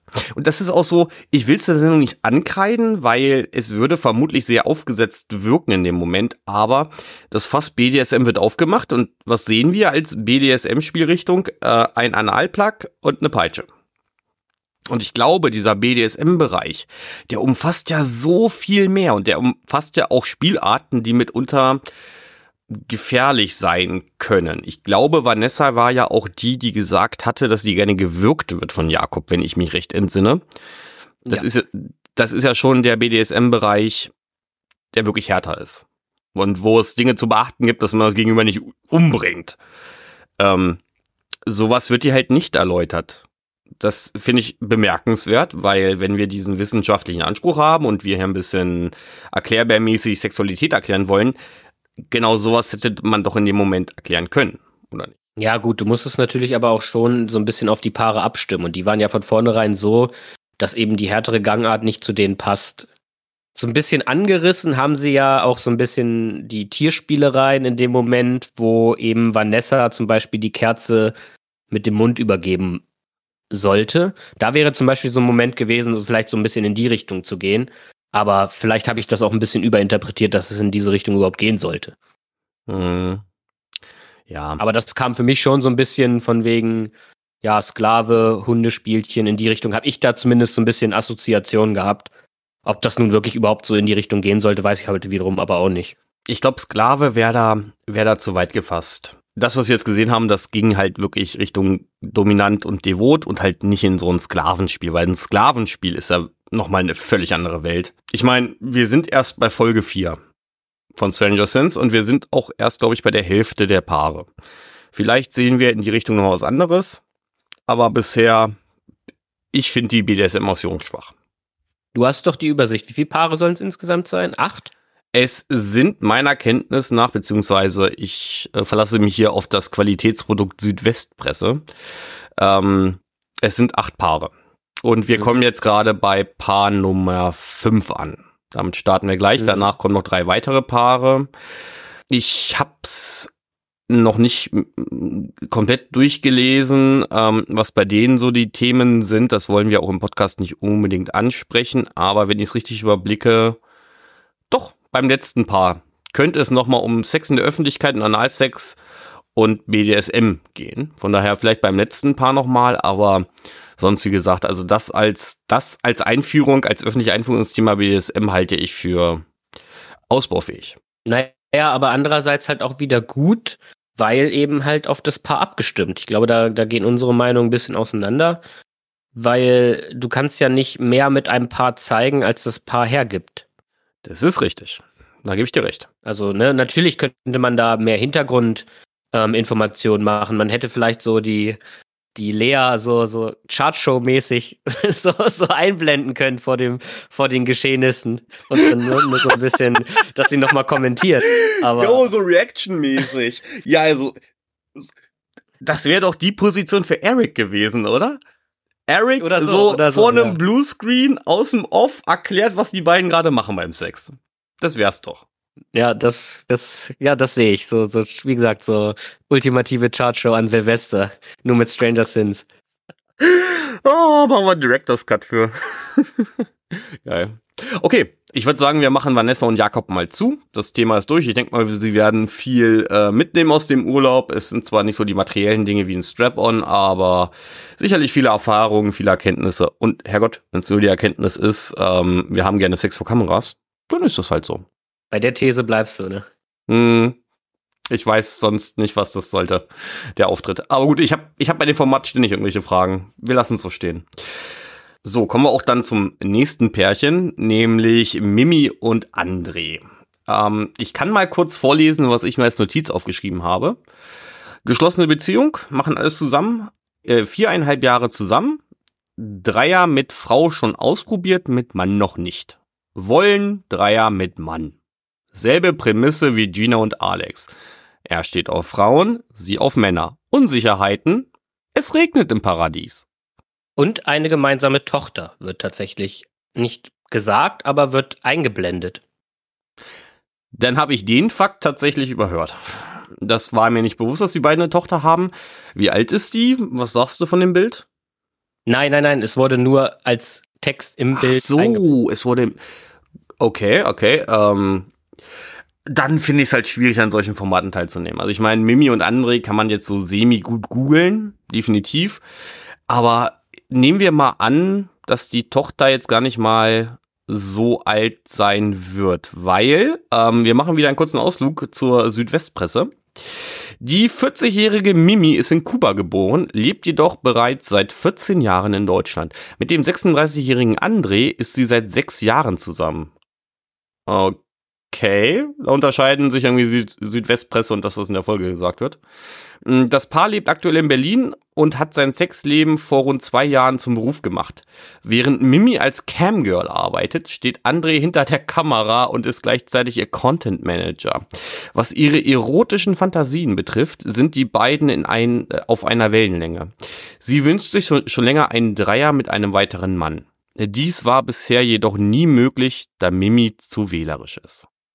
Ähm, aber diese ganze, dieser ganze berufliche Hintergrund wird in der Sendung doch aber gar nicht gesagt, ne? Weil das ist mir Nee. jetzt komplett neu gewesen. Nee, das wird in der Sendung nicht gesagt. Das habe ich ja schon letzte Folge erwähnt, was mich so ein bisschen in den Wahnsinn treibt. Die Leute werden halt nicht vernünftig eingeführt. Ich weiß jetzt nicht, wo die Südwestpresse die Infos her hat. Vielleicht stand das in der PM, die an die Presse rausging. Wie gesagt, das wussten wir so nicht, dass sie als Camgirl arbeitet und er hinter der Kamera steht und der Content Manager ist. Ich habe bei ihm auf den ersten Blick so Vibes vom Bauern bekommen. Man, man könnte sagen, die Leute werden nicht eingeführt, sie führen ein. Sorry, den mussten die noch. Der lag mir noch auf der Zunge. Okay, also ich kriege bei ihm so leichte Patrick-Vibes. Gar nicht vom, von der Art her, weil er ist eigentlich ein ganz sympathischer, finde ich, aber vom Aussehen her. Habe ich jetzt gar nicht so drauf geachtet. Ich finde beide tatsächlich super sympathisch. Habe ich mir aufgeschrieben. Ähm, ja, kann, also wie gesagt, ich habe ihn gerade auch nicht mehr, ich weiß, dass er blond ist. Auch wenn ich es gestern erst geguckt habe, ich habe ihn jetzt tatsächlich nicht so, ich weiß, so gegelte Haare, aber ich habe ihn jetzt gerade, ich habe jetzt gerade tatsächlich kein Bild vor Augen. So sehr hat er sich jetzt auch nicht bei mir eingeprägt. Aber Kuba ist zum Beispiel auch schon mal eine interessante Info, weil sie hat halt schon Akzent und ich habe mich tatsächlich gefragt, wo sie wohl herkommt. Aber das wird tatsächlich ähm, auch gar nicht gesagt, ne? So, also ist ja auch, ist ja auch eigentlich irrelevant, aber auch das Alter weiß ich gar nicht, ob das gesagt wurde, weil ich hätte sie auch nie im Leben auf 40 geschätzt und ihn auch nicht auf 36. Da gehe ich voll ganz mit. Ich hätte die beiden, ich hätte sie Anfang 30 geschätzt, vielleicht Mitte 30, aber dann hätte ich schon gesagt, dass, ja, nee, wäre mir schon unangenehmer als, äh, Aussage. Ich finde es interessant, dass er jünger ist. Das hätte ich nicht gedacht, als wir, als ich es geschaut habe. Und auch, wie gesagt, dieser berufliche Werdegang, dass sie als Camgirl arbeitet. Okay, es ist, es ist durchaus interessant. Es zeichnet sich langsam etwas ein Bild ab, wen die Produktion sich da ans Set geholt hat, weil die allermeisten sind ja auf OnlyFans oder wie die beiden Mädels, dessen Namen ich gerade schon wieder vergessen habe, Kate und Angel, ähm, die irgendwie in Sexclubs rumhängen oder so. Anscheinend haben die gecastet auf OnlyFans, in Sexclubs und anscheinend auf, wie heißt denn diese Plattform, wo die Camgirls rumhängen? Ähm, My Dirty Hobby. Dankeschön. My Dirty Hobby, genau die, die diese penetrante Werbung auf ganz besonderen Seiten schalten. Da, da mussten wir jetzt nicht mal eine Denkpause rausschneiden bei meiner Antwort. Richtig, das ist so geschnitten. Was sagt das über uns aus? Ach du meine Güte. über, über mich, über mich, meinst du? Ja, gut. Wie gesagt, Könnte, ähm, aber, auch, könnte, könnte aber auch Chatterbait sein. Wer weiß. Wer stimmt, die, stimmt, den Käse gibt's ja auch. Gut, wie gesagt, ähm, ich, der letzte Punkt, den ich mir aufgeschrieben habe vor dem Regen, ähm, Unsicherheiten. Die beiden wirken mit dem Anliegen, mit dem die in die Hacienda kommen, auch gar nicht mal so unfassbar souverän. Ne? Ähm, also das Ziel ist irgendwie ein Dreier. Der Text sagt uns gerade, äh, Mimi seid so wählerisch. Ähm, ich habe aber auch so ein bisschen den Vibe, dass André gar nicht so viel Bock auf einen anderen Typen hat. Ich glaube, im Einführungsgespräch wird auch gesagt, ähm, er hat Mimi schon mal beobachtet, wie sie einen anderen Mann geküsst hat und André wirkte dann, wie es ihm dabei ging, gar nicht mal so unfassbar souverän. Ja, also da befinden wir uns jetzt schon wieder in diesem Vorgespräch mit der Lea, muss man dazu sagen. Ich muss da an dieser Stelle, was dieses Pärchen angeht, allerdings eine kleine Lanze brechen für die Sendung. Wie viele ja Sportgeräte willst du noch einführen? Weil Wir haben jetzt eine Gerte, wir haben eine Peitsche, jetzt haben wir die Lanze. Ja, die breche ich jetzt. Also die ist jetzt raus. Ich hatte ja eigentlich gestern vor, nur noch die Hälfte der Folge zu gucken und heute dann nach der Arbeit die, die zweite Hälfte. Aber ähm, diese Gespräche, die die beiden mit der, mit der Lea haben, das hat mich so gepackt und irgendwie auch, was sie dann noch, dann die Domina kommt auch noch mal. Ähm, das fand ich so interessant und da fand ich dann wirklich, dass diese Sendung mal so ein bisschen dem gerecht wird, was sie, was sie vordergründig oder vielleicht sogar auch hintergründig ja eigentlich sein will. Weil, ich weiß nicht, wie, wie, wie detailliert wir jetzt noch auf das Pärchen eingehen wollen. Man muss sagen, es kommt halt raus, dass sie sich gar nicht so richtig Gedanken gemacht haben, wie dieser MMF-Dreier, also Mann-Mann-Frau-Dreier, funktionieren soll.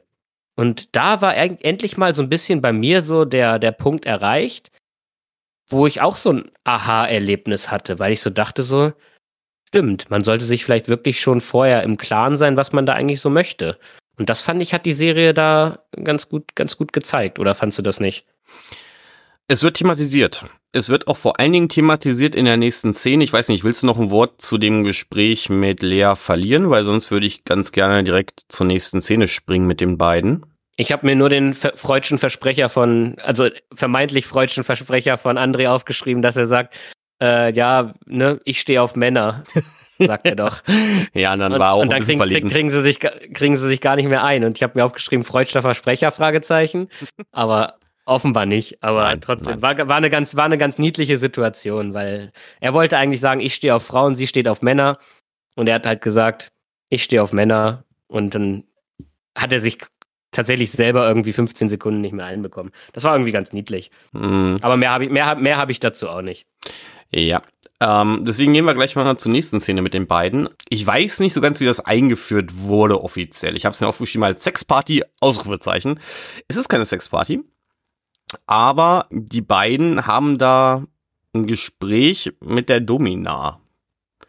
Bevor wir jetzt zu den Leuten kommen, die sie da kennenlernen, sie werden da von der Domina angelabert, die da ein bisschen rumtanzt auf dieser Party. Also ich fand das ein bisschen sehr weird. Ja, die ist einfach auch da, habe ich mir auch aufgeschrieben. Die, genau, die ist einfach auch da. Ich habe ich hab geschrieben, bla bla bla, zu den Leuten, zu denen wir gleich noch kommen. Und dann habe ich einen Pfeil gemacht, habe geschrieben, die Domina ist auch da. Genau, da gibt's halt ein. Ist einfach auf der Party. Genau, da gibt's dann halt ein Gespräch zwischen der Domina und Mimi und André. Und die Domina mm, geht so ein bisschen sehr auf das Thema drauf. Ja, seid doch ein bisschen nachdenklicher, habt das Spiel selbst unter Kontrolle, wen ihr euch da ins Boot holt. Nicht, dass es die falsche Person ist und ihr euch im Nachhinein ärgert, bis alles, was darüber hinausgeht. Ne? Der Tipp an sich, ich denke, der ist gar nicht verkehrt, der ist super. Es ist halt vom Setting her weird.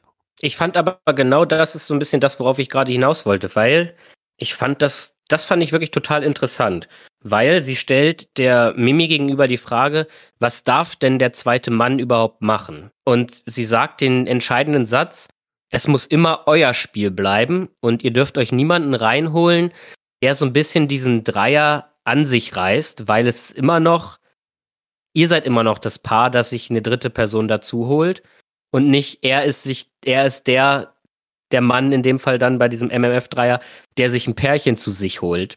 Und das fand ich wirklich relativ interessanten Gedanken. Und das hat mich irgendwie so ein bisschen nachdenklich gemacht, will ich jetzt nicht sagen, aber es hat mich schon so ein bisschen beibehalten, dann doch gestern die Folge auch noch zu Ende zu gucken. Weil da dachte ich so, ja, krass, da habe ich auch so noch nie drüber nachgedacht, weil es ja auch viel darum geht, nicht irgendwie enttäuscht oder ähm, sogar verletzt aus so einer, also emotional verletzt aus so einer Geschichte rauszugehen. Ne? Also man sollte sich wahrscheinlich dann wirklich schon im Klaren drüber sein. Ich, ich kann da nicht aus Erfahrung sprechen, aber ich fand das tatsächlich sehr interessant, diese Aussagen. Ähm, bin ich an sich bei dir? Ich finde es bemerkenswert, dass sich Mimi und André weniger sicher sind, was sie machen wollen, als Ellie und Credo. Weil Ellie und Credo haben ja ein relativ klares Ziel definiert. Das ist bei Mimi und André so nicht der Fall. Wir verlieren gleich noch ein paar Worte zu Ellie und Credo, keine Sorge. Ähm, ich finde es aber gerade in dieser Konstellation als, als ein Pärchen, wo Sex ja durchaus ein, ein wichtiger Bestandteil des Lebens ist. Weil, wie gesagt, sie ist Camgirl, er ist der Content Manager. Dass das noch nie so ein Thema war, finde ich bemerkenswert. Vor allen Dingen auch vor dem Hintergrund, das kommt ja auch noch dazu, dass sie ja schon mal einen Dreier hatten mit einer Frau. Ja. Ja. Ja. Wie gesagt, äh, zurück zur Sexparty. ich, ich, weiß nicht, ob es, ob es als Sexparty eingeführt wird. Da, dazu kann ich was sagen. Aber jetzt suchen sie ja einen Dreier mit einem Mann. Und wie gesagt, auch André ist dafür sehr offen oder zumindest glaubt er das und, und beziehungsweise ja, offenbar scheint dieses Gespräch mit der Domina so ein bisschen Unsicherheit zu schüren, aber zumindest gehen sie eben auf diese Party. Und da ist mir ein, eine Begrifflichkeit, ein Ausdruck sehr, sehr positiv aufgefallen, den die Lea auch mal wieder verwendet. Und zwar haben sie eine Party mit sexpositiven Singles organisiert. Und da habe ich so gedacht, was eine geile Alliteration für so ein Tinder-Profil. Ich bin ein sexpositiver Single. Ich bin ein sexpositiver Single. Das, das, das float doch richtig geil, oder nicht? Jetzt bräuchten wir aber einen Ersatzbegriff für positiv, der mit S beginnt. Weil sonst ist keine Alliteration. Nee, sexsüchtiger Single kommt nicht gut.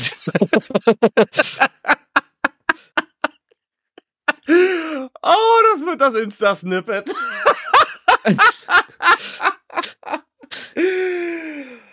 oh, okay. Das war gerade das, das war gerade das, was du immer mit organisch meinst, ne? Ja, ja, so in etwa. Ähm, sexsensitiver Single würde zum Beispiel auch gehen. Nee, aber ich fand's wirklich, sexpositiver Single fand ich gut. Genau. Steven ist back. Man sieht Steven erstmal nur in einem der Schnitte, wie er da so ein bisschen rumtanzt. Und ich dachte mir so, ey, den kennst du. Die Produktion war anscheinend relativ effizient, weil sie hat die Leute nicht ausgeflogen und andere geholt. Also nicht entsprechend für die Paare gecastet, sondern es anscheinend Leute genommen, die irgendwie zum Format gepasst haben. Das merkt man auch daran, dass Sam auch wieder dabei ist. Über Sam haben wir schon letzte Folge geredet. Ich meine, das war die in dem roten Hosenanzug, ne? Nee. Okay. Wir haben noch, wir haben noch gar nicht über Sam geredet tatsächlich. Sam war auf jeden Fall schon auf der Party von äh, Gina und Alex. Dort hatten ja, sie sich geredet, gegen. ge- Geredet, ge- geredet haben wir über die tatsächlich nicht. Das, okay, okay, dann vertausche ich die nämlich gerade.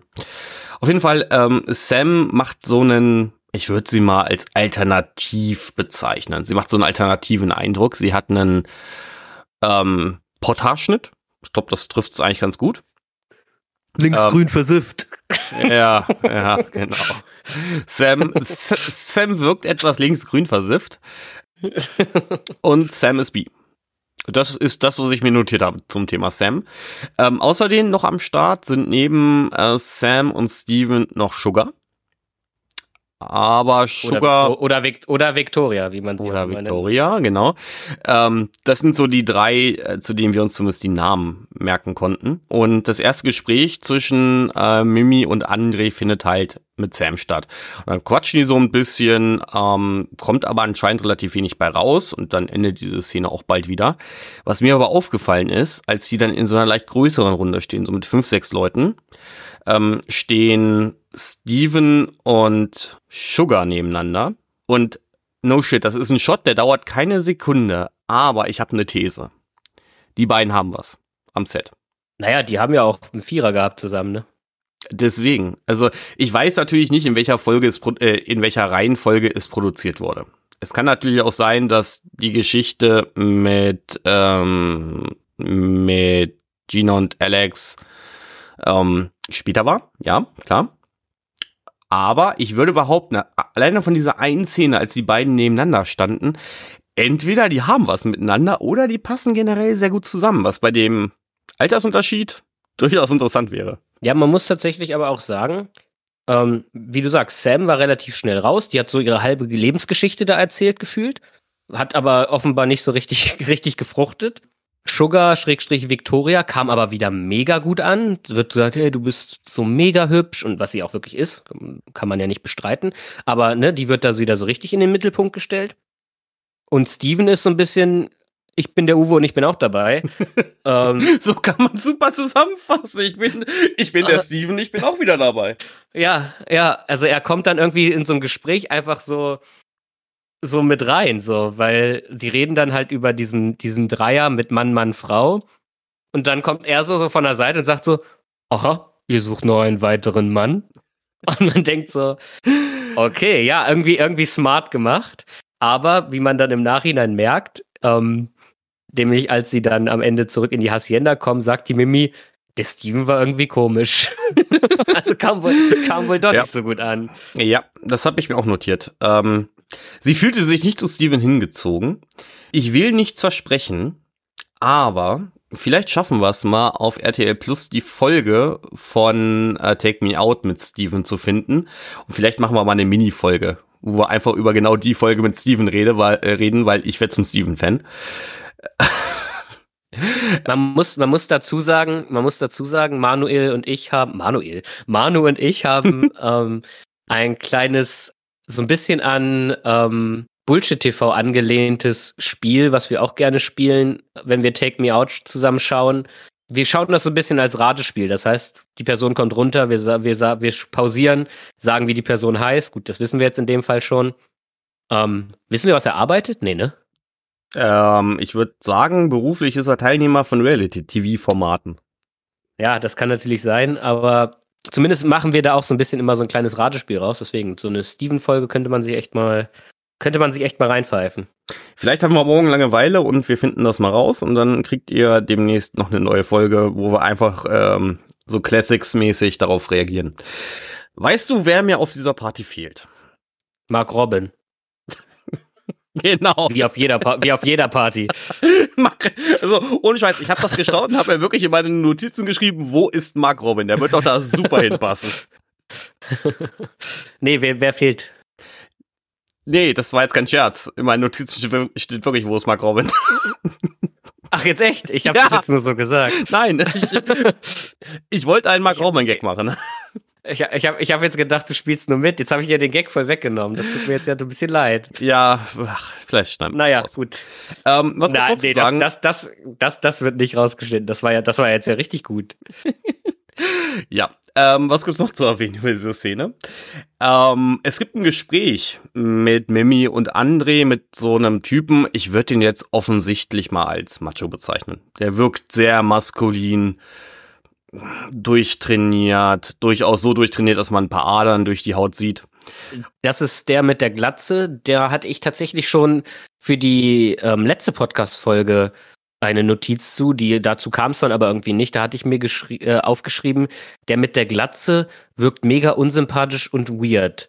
Und da kam es dann irgendwie gar nicht zu, weil da passiert ja auch nichts mehr mit ihm.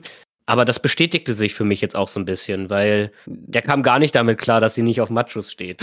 Genau, also Mimi steht nicht auf Machos und der Macho guckt dann ein bisschen arg nachdenklich, würde ich das mal bezeichnen. Ja, er wirkt halt, also wie, wie, du bist doch immer der König der diplomatischen Aussagen, weil ich setze mich doch schon wieder in die Nesseln. Er wirkt sehr einfach, kann man das so sagen? Ich habe es heute schon mal gesagt. Ähm, ich würde ihn eher als mental naturbelassen bezeichnen. Mhm. Das war auch so mein Eindruck. Also, ich weiß nicht, wer von den Simpsons die Szene kennt in Homers Kopf, wo dargestellt werden soll, wie Homer nachdenkt. Und da ist Mit dann einfach so ein, der Klatschaffe. genau so stelle ich mir das, das mentale Leben von diesem Macho vor. Oder, oder aus dem Simpsons-Film, dachte ich, darauf willst du hinaus, wo sie ähm, einen Zaun um den, um den, äh, um das Wasser bauen, damit die Leute keinen Müll mehr reinwerfen können. Und dann kommt doch Cletus, der Redneck. Und dann sagen doch Cletus, wirf mal Müll da rein. Und er läuft immer nur gegen diese Wand. So ein NPC. Und sagt, geht nicht, geht nicht, komm nicht zum Fluss. Der Macho ist ein NPC. Das ist es. Oh, das ist es wirklich. Jetzt sind wir wieder in der Jugendsprache. Also natürlich NPC, aber ist ja wirklich ein bisschen Jugendbegriff geworden. Man verhält sich wie ein NPC. Genau. Gut, also. Aber da gibt's einige NPCs auf dieser Party, muss man sagen. Das ist ja, war, ja. Das ist quasi die Party von Gina und Alex, nur diesmal alle zusammen, muss man sagen. Genau, im Dunklen eher. Ich glaube, weniger auf Gespräche ähm, optimiert, sondern die sollen sich da irgendwie dann schon kennenlernen, damit sich das ist auch wieder eine Parallele zu Gina und Alex, damit sich Mimi und André einen Sexpartner aussuchen. Ich finde, diese Sexparty endet unbefriedigend. In mehreren Hinsichten. Weil am Ende wollen die beiden einfach etwas Zweisamkeit haben und gehen. Das ist das Ende von dieser Party. Die sagen zueinander, ja. Lass uns ein bisschen Zweisamkeit haben und dann endet diese Sexparty. Aber da das ja alles sexpositive Singles sind, ist natürlich wieder die Frage, es gab ja mehrere Schnittbilder, wo die Partygäste auch miteinander rumlecken und so. Oh ja. Ähm, oh, rumlecken, das habe ich auch das letzte Mal, glaube ich, im Gymna auf dem Gymnasium gesagt. Aber naja, ist auch schon wieder ein bisschen her. Ach, der ähm, kleine Herr Akademiker. Uh auf dem Gymnasium war also. Ja, ja, ja. Merkt man gar nicht im Podcast, ne? Äh, nee, ähm, eher weniger. nee, aber da könnte schon auch was gegangen sein. Also ich weiß, ich glaube jetzt nicht, dass das nur für die Schnittbilder war. Also ganz unbefriedigend war die Party vielleicht auch nicht. Wie gesagt, meine These ist, Steven und Sugar haben auch was. Man weiß natürlich nicht, wie lange diese Produktion ging. Ich war etwas sehr irritiert. Ähm, ganz kleiner Themensprung. Ich habe dir gestern einen Link geschickt zu dem Creator, der in LA lebt und der im Abspann von X-Factor das Unfassbare von der neuen Produktion auftaucht. Die haben 44 Drehtage für den Käse. Das ist ja auch mal gar kein krasser Themensprung gewesen. Wir kommen auch gleich wieder zurück. Da frage ich mich aber, wie viel Produktionstage, wenn dieser Käse X-Faktor das Unfassbare Wo man jetzt ja sagen würde, ey, wenn die sich versprechen, ist doch scheißegal, es wird eh übersynchronisiert. Ich habe gestern gelernt, die machen ein englisches Voice-Over, da wo das deutsche Voice-Over ist, die machen das im Englischen, obwohl das im Englischen überhaupt nicht ausgestrahlt wird. Wenn dieser Käse schon 44 Produktionstage hat, was meinst du, wie viele Produktionstage hat Stranger Sins pro Paar? Man kriegt ja den Vibe, es sind zwei, drei Tage, die die Pärchen da sind. Ist es das wirklich oder ist es mehr? Ich glaube jetzt aber auch nicht viel mehr, oder? Vielleicht eine Woche. Sehr, gut, sagen wir mal, es sind vielleicht vier bis fünf Tage. Dann sind das bei acht Oder Pärchen, dann sind das bei acht Pärchen immer noch knapp einen Monat. Mm, Und wenn Sam, Steven und Mathe, Sugar. Mathe war aber Mathe war aber auch nicht so deine Stärke. Warum ist das knapp ein Monat? Das sind doch mal 8 mal 5 sind doch 40. Das ist doch nicht knapp ein Monat. Das ist richtig. ähm, ja, stimmt, es ist vermutlich sogar mehr als ein Monat. Und wenn da die Clique um Steven, Sugar und Sam halt rumhängt, da wird doch was laufen. Ne? Don't fuck the company, das Thema hatten wir in der letzten Folge schon. Da wird doch, also die werden doch da knickknack. Das sind ja auch alles sexpositive Singles. Das ist richtig. Das sind ja alles sexpositive Singles. Genau, aber zurück zu unserer Sexparty. Ähm, wie gesagt, die beiden gehen dann und ähm, wenn sie zurück in die Hacienda kommen, reden sie so ein bisschen über das, was war. Mimi fühlt sich nicht zu Steven hingezogen. Und dann folgt eine Konversation, wo ich mir nicht sicher bin, wo sie herkam. Weil erstmal geht es um das Thema Analsex und Mimi will halt kein Analsex mit jemand anderen, zumindest nicht beim ersten Mal, re relativiert sie dann. Und Mhm. sie hat irgendwie Angst, zu viel zu wollen. Mhm. Naja, weil es wurden ja ganz, ganz konkrete Fragen gestellt. Das ist ja, sind wir wieder an dem Punkt, was ich so interessant fand. Was sowohl die Lea als auch die, die Domina gemacht haben.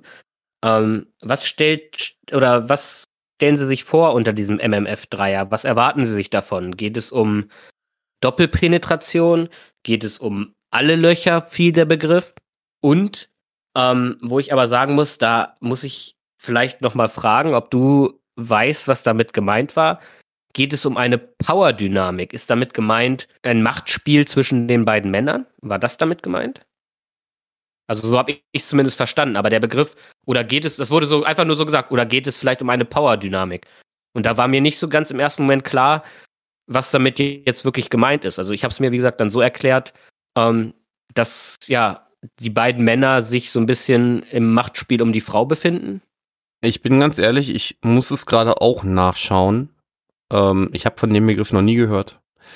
Within a relationship, power dynamics refer to these roles and patterns of interaction that influence a partner's behavior. Power imbalances often emerge in relationships in areas like finance, sexual intimacy, uh, decision making, and other responsibilities.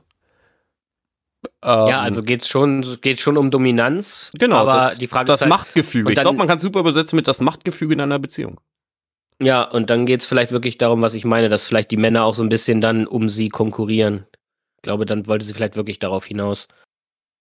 Also wäre jetzt zumindest auch mein, mein, mein Gedanke nach dem, was du gerade vorgelesen hast. Wie gesagt, wir wollen hier ja nicht judgen. Natürlich kann das Aber- eine Spiel, natürlich kann das eine Spielart sein. Ich stelle mir einen Dreier, bei dem um die Frau gekämpft wird, aber relativ seltsam vor. Da wären wir wieder bei der Lanze.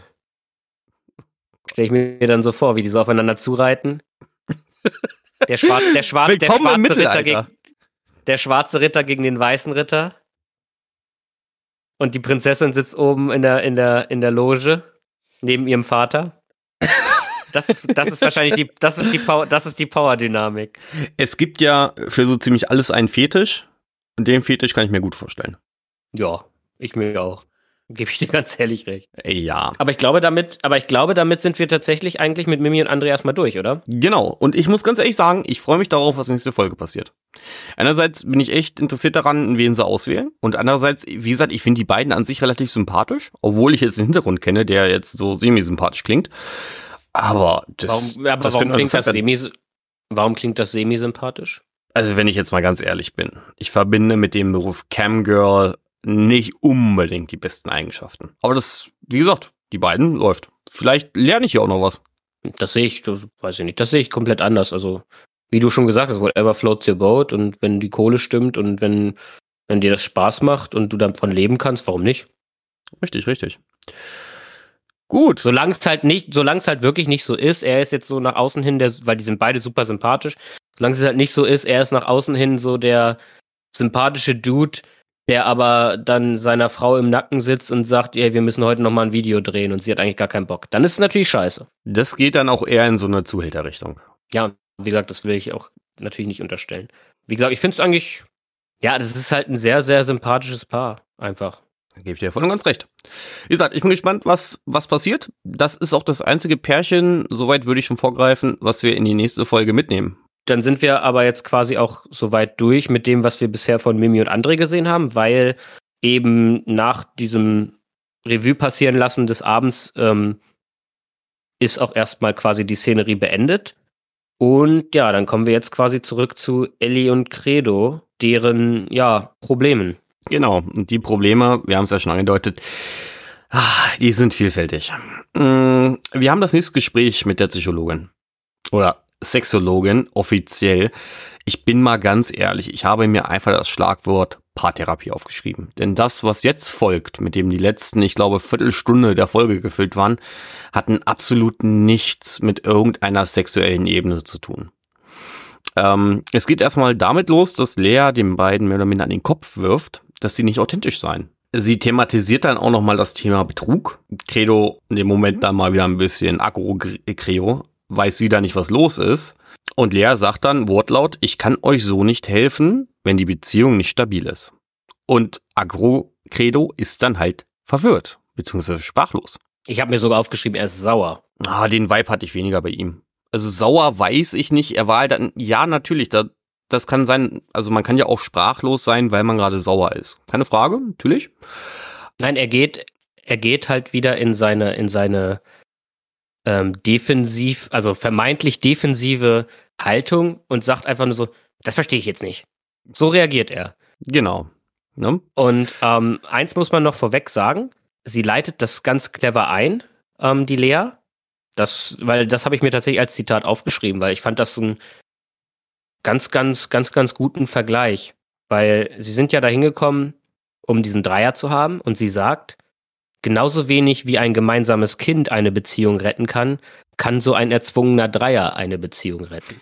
Das fand sie ich eigentlich hatte, ganz, ganz. Ja, ich meine, sie hatte noch einen dritten Punkt. Es waren nicht nur Kinder und Dreier, sie hatte noch einen dritten Punkt. Kommst du da noch drauf? Vielleicht habe ich das tatsächlich auch überhört, aber das habe ich, diesen Vergleich fand ich eigentlich ganz gut, weil ja viele Paare wirklich Okay. denken, Ja, nee, dass so ein Kind das nochmal noch mal retten kann. genau, ähm, es war ein Hund. Ich glaube, sie meinte, weder ein Kind noch ein Hund noch ein Dreier können eine Beziehung retten. Und da bin ich voll und ganz bei, Ach so, gut, dann- bei ihr, klar. Ja, hat sie wahrscheinlich nochmal Bezug auch auf die genommen, direkt. Das kann natürlich wirklich sein. Gut, erzähl weiter. Genau. Und dann geht dieses Gespräch halt weiter, dass die äh, Sexologin sagt, wir müssen uns echt mal drauf einigen, ob wir sagen Sexologin oder Lea oder irgendwas anderes. Ähm, das Gespräch geht dann natürlich weiter damit, dass Lea sagt, ähm, sie gönnt sich jetzt eine Pause, was ähm, aus so einer beraterischen, betreuerischen Sicht ein netter Kniff ist, weil wenn sie sich eine Pause gönnt, haben natürlich die beiden auch Zeit darüber zu reden. Und ähm, zu dem Gespräch kommt es dann auch. Ich habe mir aufgeschrieben, Credo hält die Beziehung für stabil, Ellie jetzt nicht so. Ja, bin ich bei dir. Ähm, ich habe mir auch ein Zitat von ihm aufgeschrieben, weil immer wenn ihm was, was vorgeworfen oder beziehungsweise auch nur erklärt wird, dann sagt er, wieso soll ich denn jetzt so schnell antworten? Ich brauche immer erstmal ein paar Sekunden. Wo ich so denke, warum? Reagier doch so, wie du emotional bist. Er sagt immer, ich brauche immer ein paar Sekunden. Das hat er auch schon bei diesem Dinner gesagt. Und ja, sie lässt sie dann die beiden halt alleine. Und er wird halt tatsächlich auch aus meiner Sicht aggressiv gegenüber Ellie, also jetzt nicht im, im körperlichen Sinne, sondern im verbalen Sinne. Und er sagt halt die ganze Zeit, sag halt, sag halt, sag halt, was habe ich falsch gemacht, was habe ich falsch gemacht, sag halt, sag halt. Ähm, Sag halt. mm, mm, Da würde ich gerne reingrätschen. Ich habe das nicht als aggressiv wahrgenommen. Das, was Credo in dem Moment macht, ist auszudrücken, dass er wirklich nicht wirklich weiß, was er falsch gemacht hat. Und wir hatten ja schon das Thema, dass er jetzt nicht unbedingt der selbstreflektiertste Mensch der Welt ist.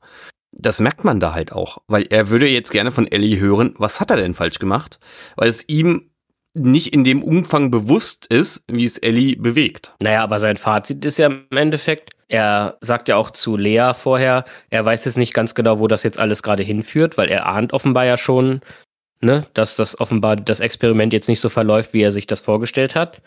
Aber sein Fazit ist ja dann, dass er zu Ellie sagt, naja, liegt ja dann an dir. Und Ellie sagt sogar dann wirklich, aus meiner Sicht manipuliert, wie sie ist, ja, liegt dann, liegt halt an mir. Und dann sagt er, na siehste. Also für mich ist das. Ich tue mich mit diesem Begriff manipuliert schwer. Ganz, ganz ja, schwer. Und ich will halt, ich, ich, ich werde jetzt auch nicht mit Begriffen um mich werfen, die irgendeine Diagnose widerspiegeln, weil das liegt mir, liegt mir fern. Ich habe mir hier ein paar Begriffe aufgeschrieben, aber das werde ich jetzt hier tatsächlich, glaube ich, nicht sagen. Weil das, ja, weil das macht man halt nicht, wenn man sich da nicht professionell mit auskennt. Oder mache ich zumindest nicht. Ich habe halt so ein bisschen das Gefühl, und das ist aus meiner Sicht keine Diagnose, er ist sehr dabei, seinen Selbsthass, den er halt hat, warum auch immer, zu projizieren. Ah, Selbsthass ich glaube, das ist, ist keine. Ich glaube, das ist keine Diagnose. Ich glaube, das ist ein Symptom und ich glaube, das kann man schon benennen. Oder ich möchte das gerne benennen. Ich finde Selbsthass in der Kombination auch schwierig zu formulieren. Wir wissen beide nicht, was in Credo vorgeht. Und er wird sicherlich auch die Entscheidungen, die er getroffen hat, ob es jetzt mit den Freunden feiern war oder was auch immer, die wird er sicherlich in irgendeiner Form reflektiert haben. Es muss jetzt nicht unbedingt die vollumfängliche Form der Reflexion sein. Das kann natürlich auch die Form der Reflexion sein, von wegen so, ja, okay, ich hatte einen Kater am nächsten Tag und Ellie war schlecht drauf. Das ist auch eine Art der Reflexion. Die ist zwar nicht gut, aber das ist immerhin irgendeine Art der Reflexion. Ja, ich weiß es nicht. Wie gesagt, mir kommt Credo halt arg naturbelassend vor in dem Moment. Der ist, wie gesagt, ich finde ihn ja an sich sympathisch und ich versuche da sehr viel für ihn in die Waagschale zu legen. Aber er macht es einen echt schwer in dem Moment. Ich halt, also ich weiß nicht. Das ist vielleicht auch das, was uns da unterscheidet. Ähm, weil ich halte ihn halt, glaube ich, nicht für dumm. Oder wie auch immer man das sagen will. Und ich halte ihn tatsächlich eher für berechnend und genau wissend, wie er Sachen sagt, damit Ellie denken muss oder denkt, dass es, dass es teilweise auch an ihr liegt, obwohl eigentlich er der ist, der die Probleme mit in die Beziehung bringt. Ähm, ich glaube nicht, dass das eine bewusste Manipulation ist.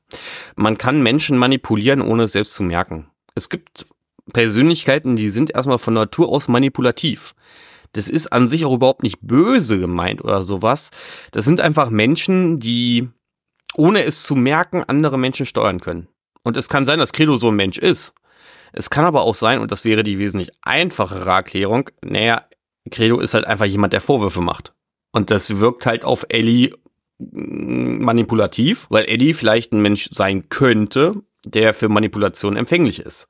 Das heißt aber nicht, dass die Manipulation von der anderen Seite gesteuert werden. Ja, verstehe ich komplett. Ich würde sagen, in dem Zusammenhang können wir auch aber auch dazu kommen, dass nämlich die Lea nach der Pause vorschlägt, wie du sagst, Richtung Paartherapie, Einzelgespräche zu führen.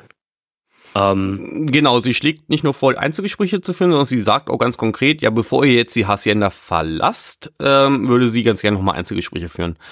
Und das finde ich einen interessanten Move von ihr, weil man sieht tatsächlich sowohl bei Credo als auch bei Ellie, wie es bei denen dann einen Klick macht und sie merken, okay, dieses Format endet gerade für uns. Und das ist nicht das Ende, was sie sich gewünscht haben. Nee. Aber ich habe mir trotzdem aufgeschrieben, dass Ellie den Satz sagt, ähm, für ihn ist die ganze Situation schwerer und ich muss mehr empathisch sein. Und da habe ich schon, habe ich mir auch aufgeschrieben, sie ist eigentlich viel zu schlau und zu lieb und zu empathisch für, für Trash-TV. Und aber da nimmt ihr die, die Lea auch so ein bisschen den Wind aus den Segeln und sagt, dass ein Partner auch nicht alles aushalten muss. Also man merkt schon relativ offensichtlich und aus meiner Sicht auch zu Recht, auf ähm, welcher Seite so ein bisschen Lea auch steht in dieser, in dieser Konfrontation, die da jetzt nun mal irgendwie ja entstanden ist. Keine Frage, um, ähm. das merkt man, das merkt man komplett, wie diese Art der Gespräche aufgebaut ist, weil Ellie wird sehr, ich sag mal, zugewandt in dieses Gespräch eingeladen. Und ähm, Ellie öffnet sich dann auch und das Gespräch endet auch damit, dass Ellie heult, weil sie offensichtlich überfordert von der gesamten Situation ist. Und Lea betont dann auch nochmal, dass das Sexleben fixen nicht die einfache Lösung sei. Wie gesagt, bin ich erstmal voll ganz bei ihr. Da kommt dann auch nochmal so ein bisschen das Thema raus, dass Credo ja in Therapie sei. Zumindest habe ich mir das in einem Halbsatz mit aufgeschrieben. Der komplette Kontrast dazu ist das Gespräch mit Credo, weil Credo wird auch anders in dieses Gespräch eingeführt. Es kam mir so ein bisschen distanzierter vor und ich habe auch das Gefühl, dass Credo das Gespräch weniger ernst genommen hat, weil Credo fragt dann relativ konkret, kannst du mir Tipps geben, wie man Vertrauen wieder aufbaut? Aber auch mit so einem Genau, leichten hab Lacher dabei. Genau das habe ich mir auch aufgeschrieben. Das ist meine erste Notiz zu dem, ähm, zu dem Gespräch, was die beiden haben, also Lea und Credo. Aber ich gebe dir auch recht, weil sie kommt halt dann wieder rein, die Lea, und sie sagt halt nicht, Credo, jetzt bist du dran, sondern sie sagt halt wirklich, Credo, wollen wir auch noch mal reden? So als wäre eigentlich schon alles gesagt, aber wollen wir auch noch mal reden? So, weißt du, was ich meine? Genau, genau. Das genau. ist schon, das ist schon so ein bisschen von vornherein so ein bisschen ähm, der Vibe in dem Gespräch. Aber ja, er nimmt es halt wirklich nicht ernst, gebe ich dir recht. Und er sie Ja, Moment, halt, Moment, wie- Moment, Moment, Moment, Moment, Moment. Er nimmt es nicht ernst, ist, glaube ich, ein bisschen falsch ausgedrückt. Er nimmt das schon zu einem Stück weit ernst. Ich glaube aber, es gehört zu seiner Natur und er hat sich so eine Art Schutzmauer aufgebaut, dass er das ganze Thema nicht so sehr an sich ranlassen will, wie es bei Ellie der Fall ist. Ne? Wie gesagt, Ellie heult, das geht ihr wirklich sehr nahe und Credo hat da eine Schutzmauer in irgendeiner Form am Start. Das hat aber nichts damit zu Ja. tun, dass es ihn nicht interessieren würde. Ja, das glaube ich auch nicht, aber alles, was er immer sagt, ist halt, nein, du weißt ja, es ist einiges passiert. Nein, du weißt ja, es ist einiges passiert. Und es ist ja einiges passiert. Und er benennt aber nie, ich habe sie betrogen, ich habe das und das gemacht. Also wenn es, ne, Dieses Thema, ja so, weil dieses Thema, er hat sie betrogen, wird mehrmals erwähnt, wird aber nie abschließend aufgeklärt. Ich weiß nicht, was da los ist. Vielleicht hat er sie betrogen, vielleicht auch nicht. Vielleicht war es irgendwas dazwischen. Betrügen kann ja viele Formen haben, je nach Definitionssache. Ja, aber er benennt ja nie trotzdem das einiges. Ne? Also den Begriff einiges benennt er ja trotzdem nie. Es ist einiges passiert. Das sagt er, glaube ich, in diesem Gespräch dreimal. Das Zu der Lea. mag gut sein. Und er, und er benennt nie, was passiert ist. Naja, aber er, er hat ja auch mal lichte Momente. Also er erkennt ja selbst, dass er die Beziehung vernachlässigt hat, kann aber auch nicht so wirklich sagen, warum das der Fall war. Aber er sagt auch ganz klar, es tut ihm leid. Mm, Er hat es anscheinend noch nie so wirklich Ellie gegenüber gesagt, aber er sagt zumindest in dem Gespräch, dass es ihm leid tut. Genau, das fragt ja, glaube ich, Lea dann sogar auch noch, ne? ob er das ihr schon mal gesagt hat. Genau, genau. Oder habe ich, oder hab ich das falsch in Erinnerung von Nee, das ich habe das ich, das hab ich auch so in Erinnerung. Ja, aber naja, zumindest sagt Ellie äh, abschließend, und damit ist eigentlich dann die Folge auch durch, dass es eben nicht nur der Alkohol und die Party ist, sondern, und das habe ich mir noch als großes Wort aufge aufgeschrieben, bezüglich Credo, es fehlt wohl auch die Eigenverantwortung. Und das ist, glaube ich, noch, auch wenn es gar nicht so richtig benannt wird, aber das war auch mein Eindruck von diesem, von wegen diesem, ich habe meine Medis abgesetzt und äh, ich weiß immer gar nicht so richtig, was abgeht und ne, was ich eigentlich mit meiner Beziehung mache. Ich glaube, dass, dass der Begriff Eigenverantwortung, glaube ich, ein ganz großes Thema bei den beiden ist. Ähm, ich weiß jetzt nicht, wie alt Credo ist. Steht lustigerweise auch nicht bei der Südwestpresse.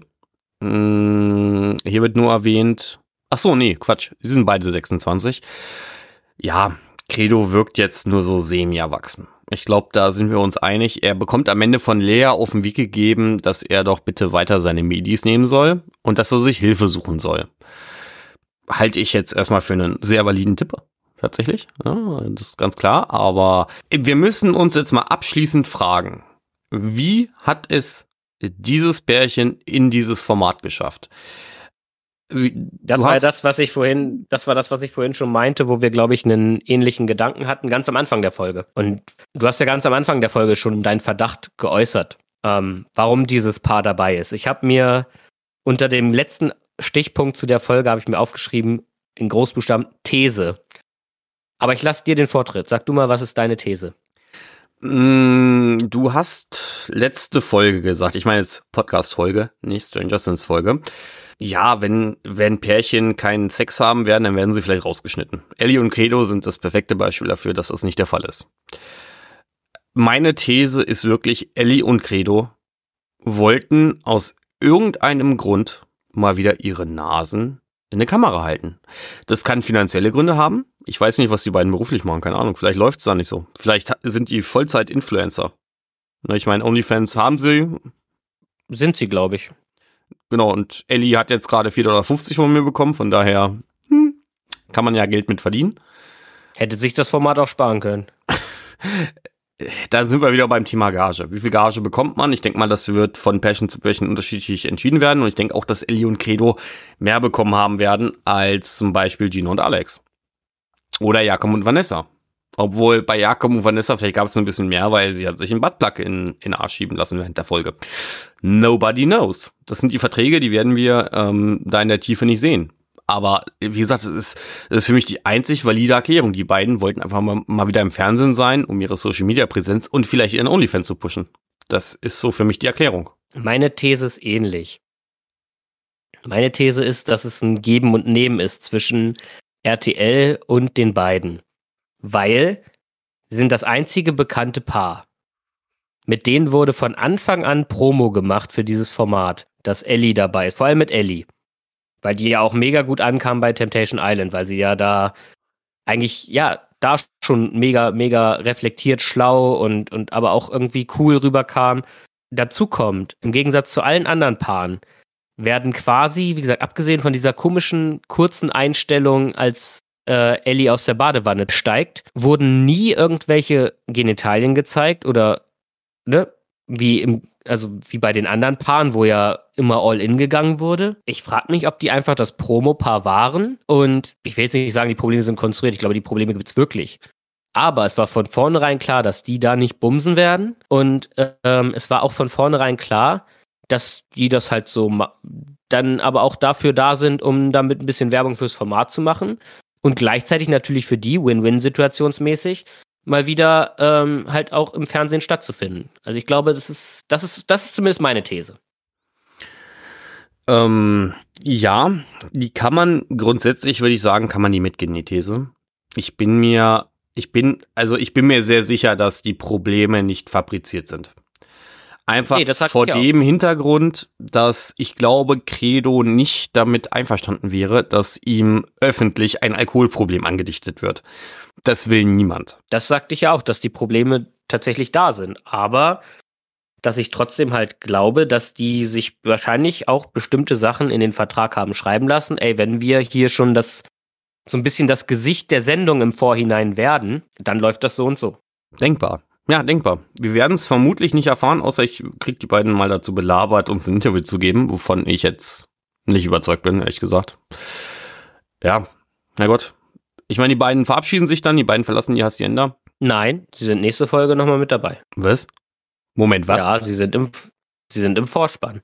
Wie? Sie sind, sie, sie sind noch nicht raus. Sie sind noch nicht raus. Also angeblich kommen sie, ne, die werden dann ausziehen, gehe ich mal von aus. Aber also sie sind in der nächsten Folge noch mit dabei. Okay, dann war ich gegen Ende der Folge mal wieder ein bisschen unaufmerksam, weil ich habe das eher so wahrgenommen, dass sie, dass sie raus sind. Nee, denn die Vorschau ist Ellie und Credo. Okay. Ähm, Desi Desiree und Jörg werden noch kurz vorgestellt in der Vorschau. Da wird ein Zitat von Jörg ein ähm, reingeschnitten, das quasi besagt, dass er ähm, Kackold-Fantasien hat. Okay. Und dann gibt es noch eine letzte Einstellung von einer Reiterstellung mit schön klatschendem Sex. Das ist die Vorschau auf die nächste Folge. Okay, gut. Sind wir mal gespannt? Vermutlich heute in einer Woche sitzen wir wieder in einer ähnlichen Konstellation und ähm, werden dann darüber reden, was bei Credo und Ellie noch los war und natürlich auch vor allen Dingen, was bei ähm, Mimi und André noch so passiert.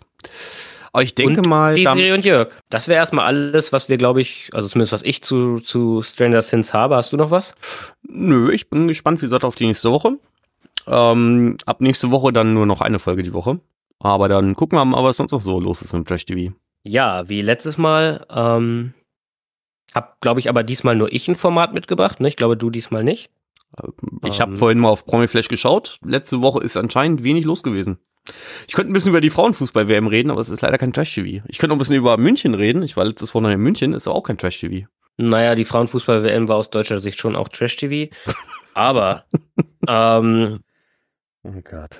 ein, ja, der lag auch auf der Hand. Ein Format, was mir tatsächlich sehr am Herzen liegt, ist Are You the One? Und da gibt's ja immer im Wechsel mit der Normalo-Staffel, das heißt nicht immer, aber zumindest jetzt seit einer Weile, Aito, wie man das so schön sagt, Reality Stars in Love. Und ähm, ich sag immer irgendwie You the One VIP, weil ich das so gewohnt bin von Temptation Island. Aber es heißt eigentlich wirklich Reality Stars in Love.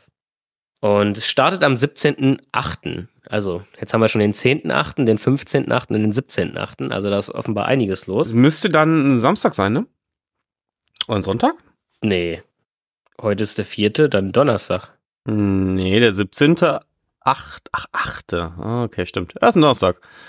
Genau, also Mhm. direkt dann übernächste Folge. Das heißt, ich muss ja auch gucken. Ähm, gib mir noch mal einen kurzen Crashkurs. Ich hab das Format bisher nicht verfolgt.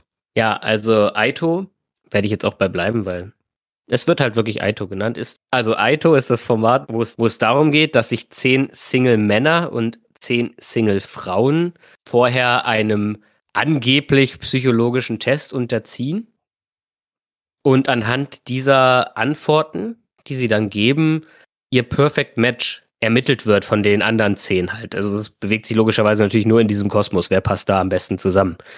Ob das überhaupt wirklich stimmt, weiß man nicht. Es gibt dann sogenannte Matching Nights und da setzen sich dann die Paare zusammen, wo halt gedacht wird von der Gruppe oder halt auch natürlich von den Menschen untereinander, ey, wir könnten ein Perfect Match sein. Rein psychologisch gesehen, weil wir halt dieselben Ansichten haben, weil wir auf dasselbe stehen, wie auch immer. Also Gegensätze ziehen sich an, ist da jetzt, glaube ich, nicht so die Devise. Und dann leuchten halt so Lichter auf, die halt sagen, von diesen zehn Paarungen, die es dann gibt an dieser Matching Night, so und so viele davon sind ein Perfect Match. Ich weiß nicht, kennst du das Spiel Mastermind? Nö.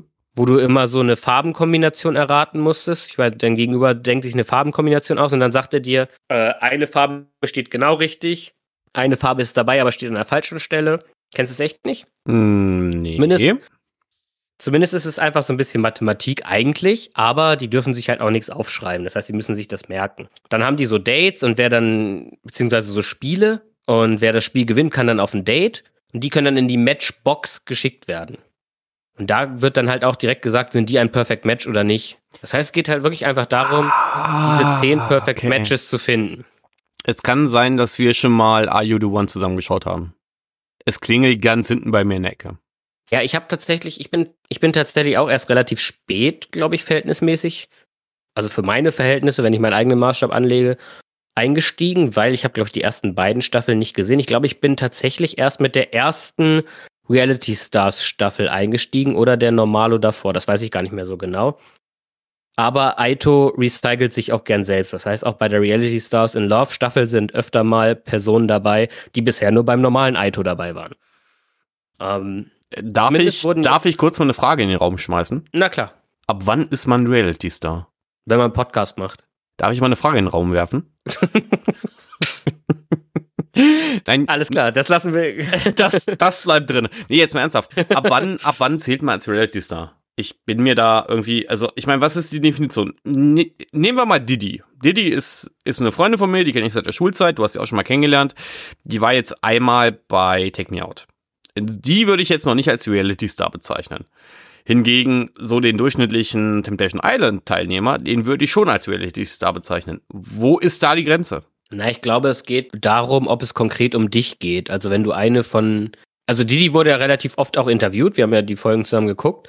Aber wenn du eine von 30 bist und da ohne Date rausgehst, Spoiler Alert, ähm, ja, wir haben ja schon mal gesagt, Take Me Out ist ein gutes Sprungbrett. Aber ich glaube, sobald es wirklich um dich geht, so wie bei Temptation Island, dein Paar wird vorgestellt, deine Beziehung wird vorgestellt oder Love Island, du musst dich kappeln. Also wenn es wirklich deine Person ein bisschen mehr im Mittelpunkt steht, als ich will jetzt, wie gesagt, Take Me Out nicht, nicht runterspielen, aber sobald du konkret vorgestellt wirst, bist du wahrscheinlich, bist du wahrscheinlich qualifiziert für Reality Stars in Love.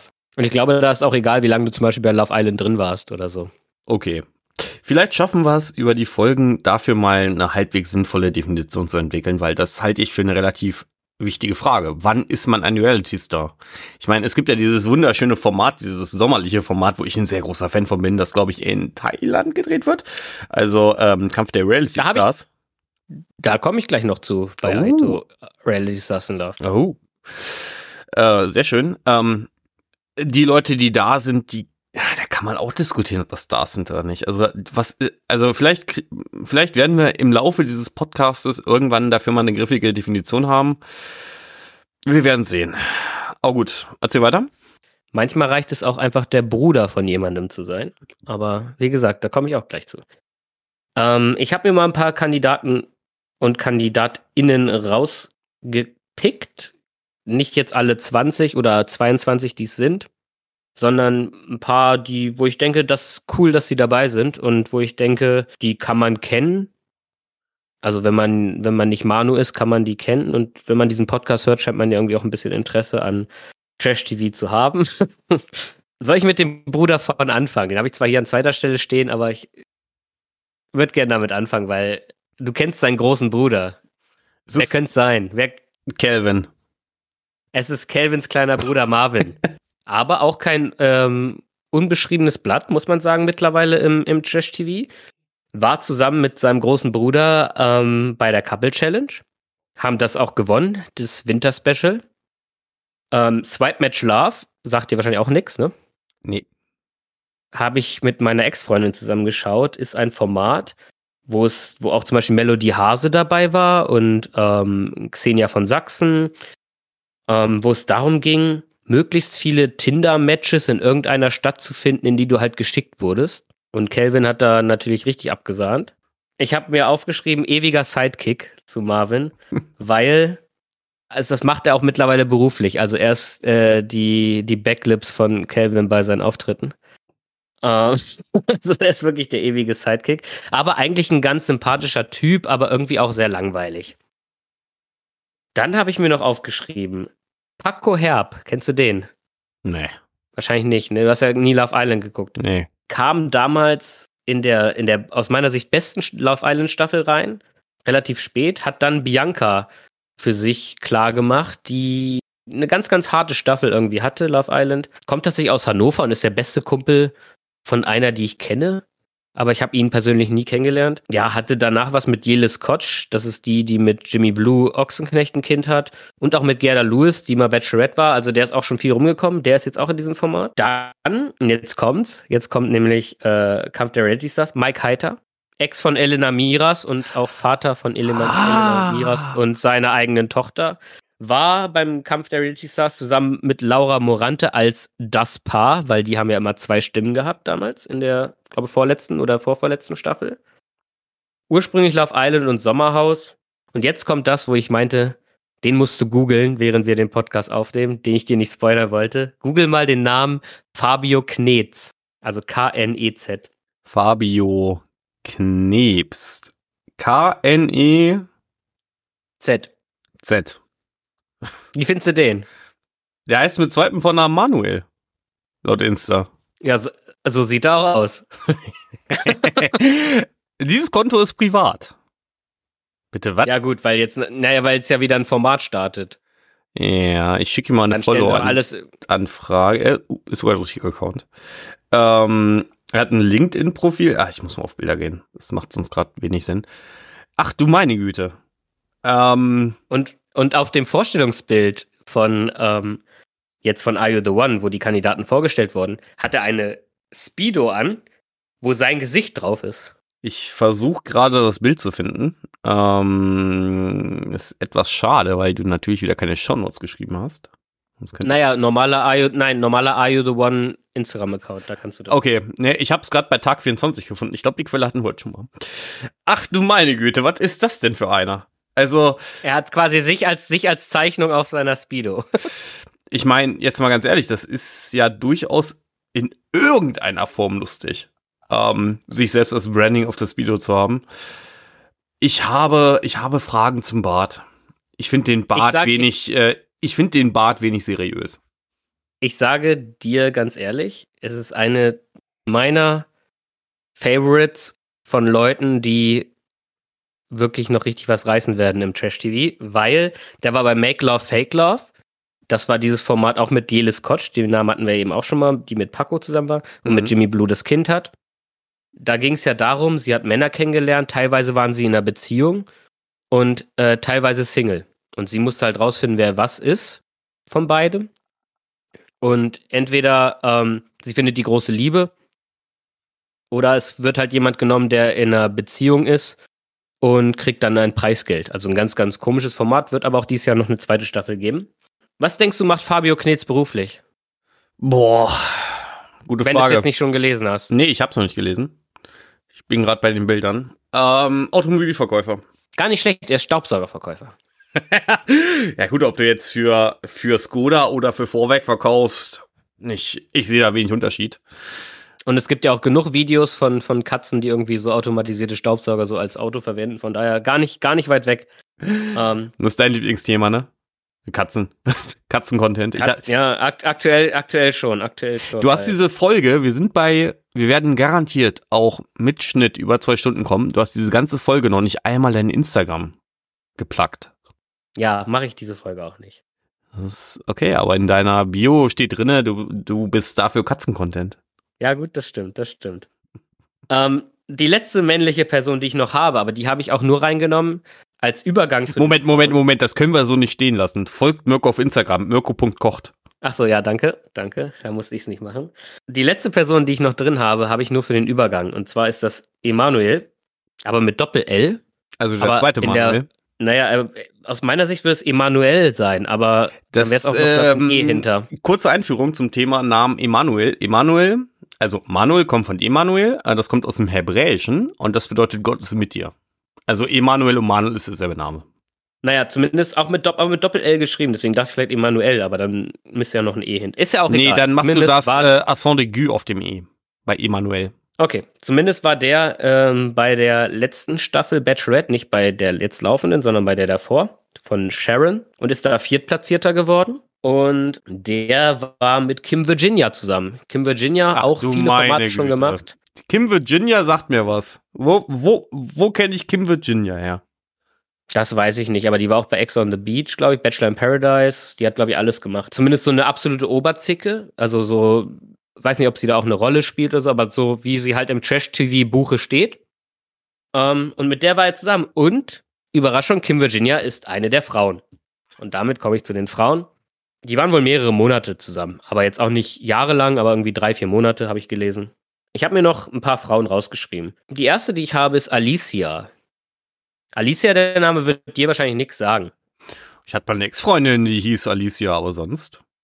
Aber dir sagt wahrscheinlich der Name Yassin was. Ja, Yassin kenne ich. Und Alicia ist mit Yassin damals in die dritte Staffel Temptation Island gegangen. Ah, okay. Und da kommt Yassin halt auch her. Und Yassin hat sie damals ja nicht betrogen, aber er hat sich da in eine, er hat von Verliebtsein gesprochen und sie hat damals das Format abgebrochen und sie beiden sind halt rausgegangen. Okay. Ähm, und haben sich getrennt, aber seitdem immer wieder On-Off-Beziehungen gehabt. Aber sie ist auf jeden Fall auch dabei. Sie ist halt seitdem auch nicht mehr wirklich in Erscheinung getreten, außer halt auf ihrem Instagram. Sie ist irgendwie Tänzerin und, glaube ich, auch Sängerin in einer, in einer ähm, Girl Group. Aber wie gesagt, Yassin Hobbs ja von dem, äh, seitdem von Format zu Format, war ja auch bei, bei Kampf der Reality Stars, deswegen kennst du ihn ja wahrscheinlich auch. Mit, mit Schäfer Heinrich genau, genau. ähm, und Jan, und Jan Like. Mhm. Ähm, ja, sie ist zumindest auch dabei. Dann eine Person habe ich noch mit reingenommen, einfach nur, weil ich die mega cool fand. Die hat aber auch nur ein Format gemacht bisher. Das ist Paulina Pilch. Ähm, Paulina Pilch war nur bei Ex on the Beach.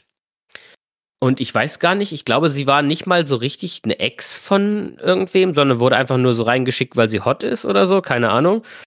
Die wirkte aber sehr, sehr kess und sehr, sehr, ja, nicht auf den Mund gefallen. Und kennst du Cedric Beidinger? nee. Der hat Big, der hat Big Brother gewonnen, war dann mit Claudia Meine Obert so ein Güte, bisschen Alter, am. Big Brother gewonnen. Sag mal, wie viele Big Brother Gewinner kennst du? Naja, das war die Jubiläumsstaffel, wo die, wo die 100, Fo- äh, 100 Tage drin waren. Zumindest ist er so ein richtiger Schmierlappen. Und der hat sich so richtig beim ersten Date auf so ein Boot an sie rangemacht und sie hat den so ein bisschen an sich rangelassen, hat ihn dann aber so richtig fallen lassen. Und deswegen ist sie mir so ein bisschen in Erinnerung geblieben. Und das ist, glaube ich, tatsächlich auch erst ihr zweites Format. Da halte ich große Stücke drauf, dass da eigentlich ein bisschen was Cooles passiert. Mhm. Dann Sandra Sikora, sagt die dir was? Nein, immer noch nicht. Wer ist das? War auch ähm, mit Tommy bei Temptation Island VIP. Letzte Staffel, haben sich getrennt danach. der Blonde, Tommy, Mhm. der aus, aus Nizza. Die Okay. Staffel hast du doch gesehen. Die mit den Tattoos. Die dann Ah, mit, mit äh, okay, heißt, ja. wie heißt, wie heißt, wie heißt nochmal der Berliner, der immer so krass Berlinert hat mit den ganzen Tattoos? Boah. Äh, ich wollte wollt gerade sagen Kretze, aber so einen Namen hat er doch auch. Weißt du, was ich meine? Mhm. Mhm. Wie hieß denn der Typ nochmal? Der hatte halt auch so einen Berliner Schnauze Spitznamen. Flocke. Flocke hieß er. Flocke. Und, ja, aber das hast du doch auch gesehen. Und die Ja. hat ja damals mit dem so ein bisschen angebandelt und Tommy hat sich ja dann, auch wenn da ja offenbar nichts war, sich ja dann von ihr getrennt. Und sie ist auch dabei. Sie war ja mit Tommy auch zusammen bei Couple Challenge. Jetzt ist sie angeblich mit Max, Finalist von Make Love, Fake Love zusammen. Der rückt nach bei dem Format. Also der ist einer von den beiden Personen, die noch reinkommen, die zwei Perfect Matches haben können. Und das ist wohl, also ja, Spoiler Alert will ich jetzt nicht sagen, weil die posten das halt relativ offensichtlich auf Instagram, dass da offenbar zumindest mindestens eine Freundschaft entstanden ist. Sagen wir es mal so. Dann ist es vielleicht auch kein, kein Spoiler. Und, wenn wir vorhin schon bei OnlyFans waren, die letzte Kandidatin, die ich noch vorstellen möchte, ist äh, Christina Shakira. Sie heißt nicht wirklich Shakira, aber sie hat halt so Locken wie Shakira und deswegen hat sie sich schon beim Bachelor damals, als sie da Kandidatin war, so vorgestellt. Und auch bei Bachelor in Paradise. Äh, kurze Frage, Ähm. sind wir auf derselben Quelle? Also ich bin bei Tag 24. Ich habe das von der IO The One Instagram-Seite. Warte, warte, warte. Ich schicke dir einen Link über Discord. Ähm, damit wir über dieselbe Person reden. Ich bin mir gerade nicht sicher, nämlich wen du meinst.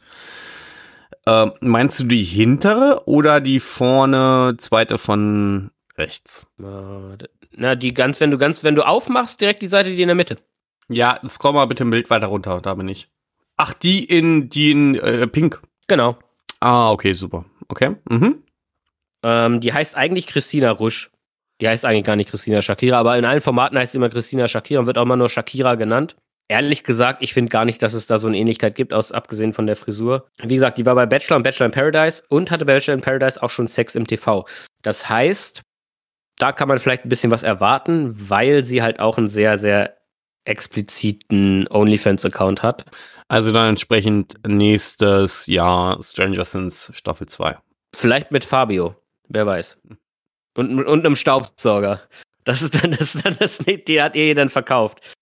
Ähm, Oh Gott. oh Gott, oh Gott, so, oh Gott, oh Gott. So, so, so schließt sich der Kreis. Nee, aber ja, mit dem OnlyFans, das war natürlich auch nur Recherche.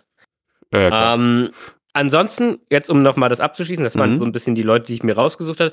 Ansonsten sind die Leute von halt Normalo Aito, also ne, normale Staffel. Unter anderem zum Beispiel eine Steffi, die kenne ich noch von der letzten Staffel. Die war sehr sympathisch, aber ganz schnell raus, weil zum Beispiel, um das Format nochmal zu erklären, die wurde ganz, ganz früh in die Matchbox geschickt nach einem nach einem Spiel und sofort waren die Perfect Match. Am Ende haben sie trotzdem verloren. Aber die haben ganz schnell das erste Perfect Match gefunden über die Matchbox, haben dann am Ende trotzdem aber halt nicht zehn Lichter gehabt. Sonst Ex on the Beach, Bachelorette, Love Island und was ich halt nicht geguckt habe, deswegen habe ich davon halt keinen dabei gehabt oder keine. Ich glaube, es sind nur Männer davon. Germany Shore. Da- Das Thema haben wir angesprochen, ich meine, in Folge 0. Ja, aber davon kenne ich halt niemanden, aber davon sind auch ein paar Typen, glaube ich, da. Okay, ähm, du müsstest mir ein, zwei Fragen beantworten. Ähm, wie gesagt, ich bin auf Tag 24. Zum Schluss müssen in der finalen Matching Night alle Perfect Matches richtig erraten werden, um den Jackpot zu knacken. Sonst geht die gesamte Gruppe leer aus. Ähm, scheiden da Paare vorher aus? Also, Naja, ja, wie ich halt. na, wie ich halt offensichtlich, sagte, offensichtlich die Paare, die kein Perfect Match sind, ne? Nein, nein, also wie ich gerade sagte, du kannst halt immer über diese Dates, also es gewinnen zwei Paare immer die Spiele. Mhm. Und die werden auf ein Date geschickt und dann können die anderen, die in der Villa geblieben sind, entscheiden, wen von den beiden möchten sie in die Matchbox schicken. Und da wird dann gesagt, sind diese beiden ein Perfect Match oder nicht? Und wenn die ein Perfect Match sind, gehen die sofort aus der Villa raus und ins Hotel. Also das ist eine Gruppenentscheidung, ne? Das, das sehe ich richtig. Genau, Ah, genau. okay, ich verstehe das Format. Gut, äh, wir sind beide noch auf, äh, auf Tag 24, ne? Ähm, jetzt das obere Bild mit den weiblichen Teilnehmerinnen. Ich bin mal ganz ehrlich, mir stechen genau zwei Teilnehmerinnen ins Auge, die nicht offensichtlich haben was machen lassen. Das ist unten das Mädel in Gelb und das Mädel direkt oben drüber in Oliv. Wären jetzt so die einzigen beiden Frauen, wo ich persönlich sagen würde, die ich in irgendeiner Form attraktiv fände. Wie schaut's bei dir aus? Ich weiß gar nicht, wer die in Gelb ist, ehrlich gesagt. Also da drüber ist die, also die meinst du, die so ein bisschen, bisschen Schlafzimmerblick direkt drauf hat, ne? Mit der, mit dem Die Shirt ein über bisschen zugeklatscht guckt, genau. Ja, das ist die von Yassin, das ist Alicia, die ich gerade vorgestellt Mm. habe. Mhm. Daneben ist die Paulina, die ich vorgestellt habe. Die ich meine, die so ein bisschen Kess Ja, die in hellgrün. Ah, okay. Aber die in gelb sagt mir klar nichts erstmal. Die rechts daneben ist die, die ich meinte von der Normalo-Staffel, die Steffi, die so früh raus war. Links vorne sitzt ja in dem, in dem Kleopatra raus, ist ja Kim Virginia, das war wieder klar. Also Ja, die untere müsste äh, Stefanie sein, laut der Bauchbinde. Nee, das ist die rechts. Nee, guck mal. Vordere Reihe von links nach rechts. Kim Ja, aber es ist Virginia. falsch, ist trotzdem falsch. Nein, vorne rechts sitzt Stefanie. Das kann ich dir ganz komplett sagen. Dann ist das vielleicht. Ja, Jenny, logischerweise. Vordere Reihe, Kim Virginia, Jenny, Stefanie, ja. Ja, Jenny ist das dann, aber Jenny kenne ich, glaube ich, nicht. Oh Mann, ey. Oder, oder na, vielleicht Love Island. Doch, könnte Love Island sein. Doch, die heißt so Jennifer irgendwas auf Instagram. Ja, doch, das ist Love Island. Das ist Love Island. Gut. Weiß nicht. Kann ich mir auf Fabio freuen? Ist das so eine Knalltüte, wie man ihn erwartet aus dem Trash-TV? Der ist halt, ähm, kennst du so noch, also woran er mich immer erinnert hat bei dem Format, das können wir, das können wir vielleicht sogar auch mit reinnehmen. Weißt du, woran er mich immer so ein bisschen erinnert hat bei dem Format Make Love, Fake Love? Kennst du noch so die witzigen Zeiten von Farid Bang, wo er so witzige Oh ja. Interviews gegeben oh hat? ja. So, so ein bisschen, so ist der. So ein bisschen so war der. Mein Problem Also ist, ich ist fand Farid Bang nie lustig, aber das ist vielleicht eine andere Geschichte. Ja, aber der wird so, ne? Ja, ja, genau, genau, genau. Die, Na, so die Scheiße, die ich nie lustig fand. Ja gut, dann ist dein Problem. Da bin ich dann, bin ich ganz ehrlich. Was mir aber tatsächlich mal auffällt an den Teilnehmern gerade, gerade wenn ich sowohl bei den Männlein als auch bei dem Weiblein schaue, okay, bei den Weiblein wirken relativ viele untätowiert. Bei den Herren wirkt irgendwie nur Fabio untätowiert. Naja, Sandra ist ja komplett tätowiert, ne? Hm. Aber für Sandra habe ich auch ein bisschen was über. Aber ich fand sie auch jetzt natürlich bei Temptation Island war sie ja so richtig, wo sie da mit dem Flocke angebandelt hat. Das war ja für Tommy. Manu, freust du dich denn auf? Boah, weiß nicht. Also bisher hält sich die Vorfreude in Grenzen. Ich habe die dumme Befürchtung, wir müssen es uns anschauen. Ich werde mich in Zweifel einfach durchquälen. Das Schöne ist, ich habe ab Anfang September jeden Tag zwei Stunden im ICE Zeit, mir sowas anzuschauen. Von daher, und ich meine, es ist ja nicht Stranger Things, man kann es ja ohne Bedenken im Zug schauen. Wir schauen es uns an und wir reden drüber. Du wirst merken, wenn, wenn die Lichter angehen, wenn man mitfiebert, das, das hat schon irgendwie was. Also wenn man wirklich mitfiebert und sich so ein bisschen die Dynamiken auch, auch, auch gut vorstellen kann, dann ist es ein sehr, sehr cooles Format. Also es ist wirklich eins meiner Lieblingsformate. Gut, wie gesagt, wir werden sehen. Ich bin gespannt, ähm, ob es mich catcht oder eben nicht. Gut, und damit sind wir auch am Ende von Folge 2 angekommen. Ihr werdet es vielleicht an der Zeit in eurem Podcatcher gesehen haben. Wir haben uns unfassbar verquatscht. Also die ungeschnittene Fassung läuft gerade straight auf 2 Stunden 50 zu. Da wird locker was rausfliegen. Ähm, ich prognostiziere, wir sind gerade geschnitten bei 2 Stunden 30. Ich wollte das Ganze in zwei Folgen aufteilen. Mirko wollte es nicht. Deswegen kriegt er jetzt die volle Dröhnung. Ähm, Stranger Sense in der Analytik. Von daher läuft bei euch. Ich bedanke mich schon mal.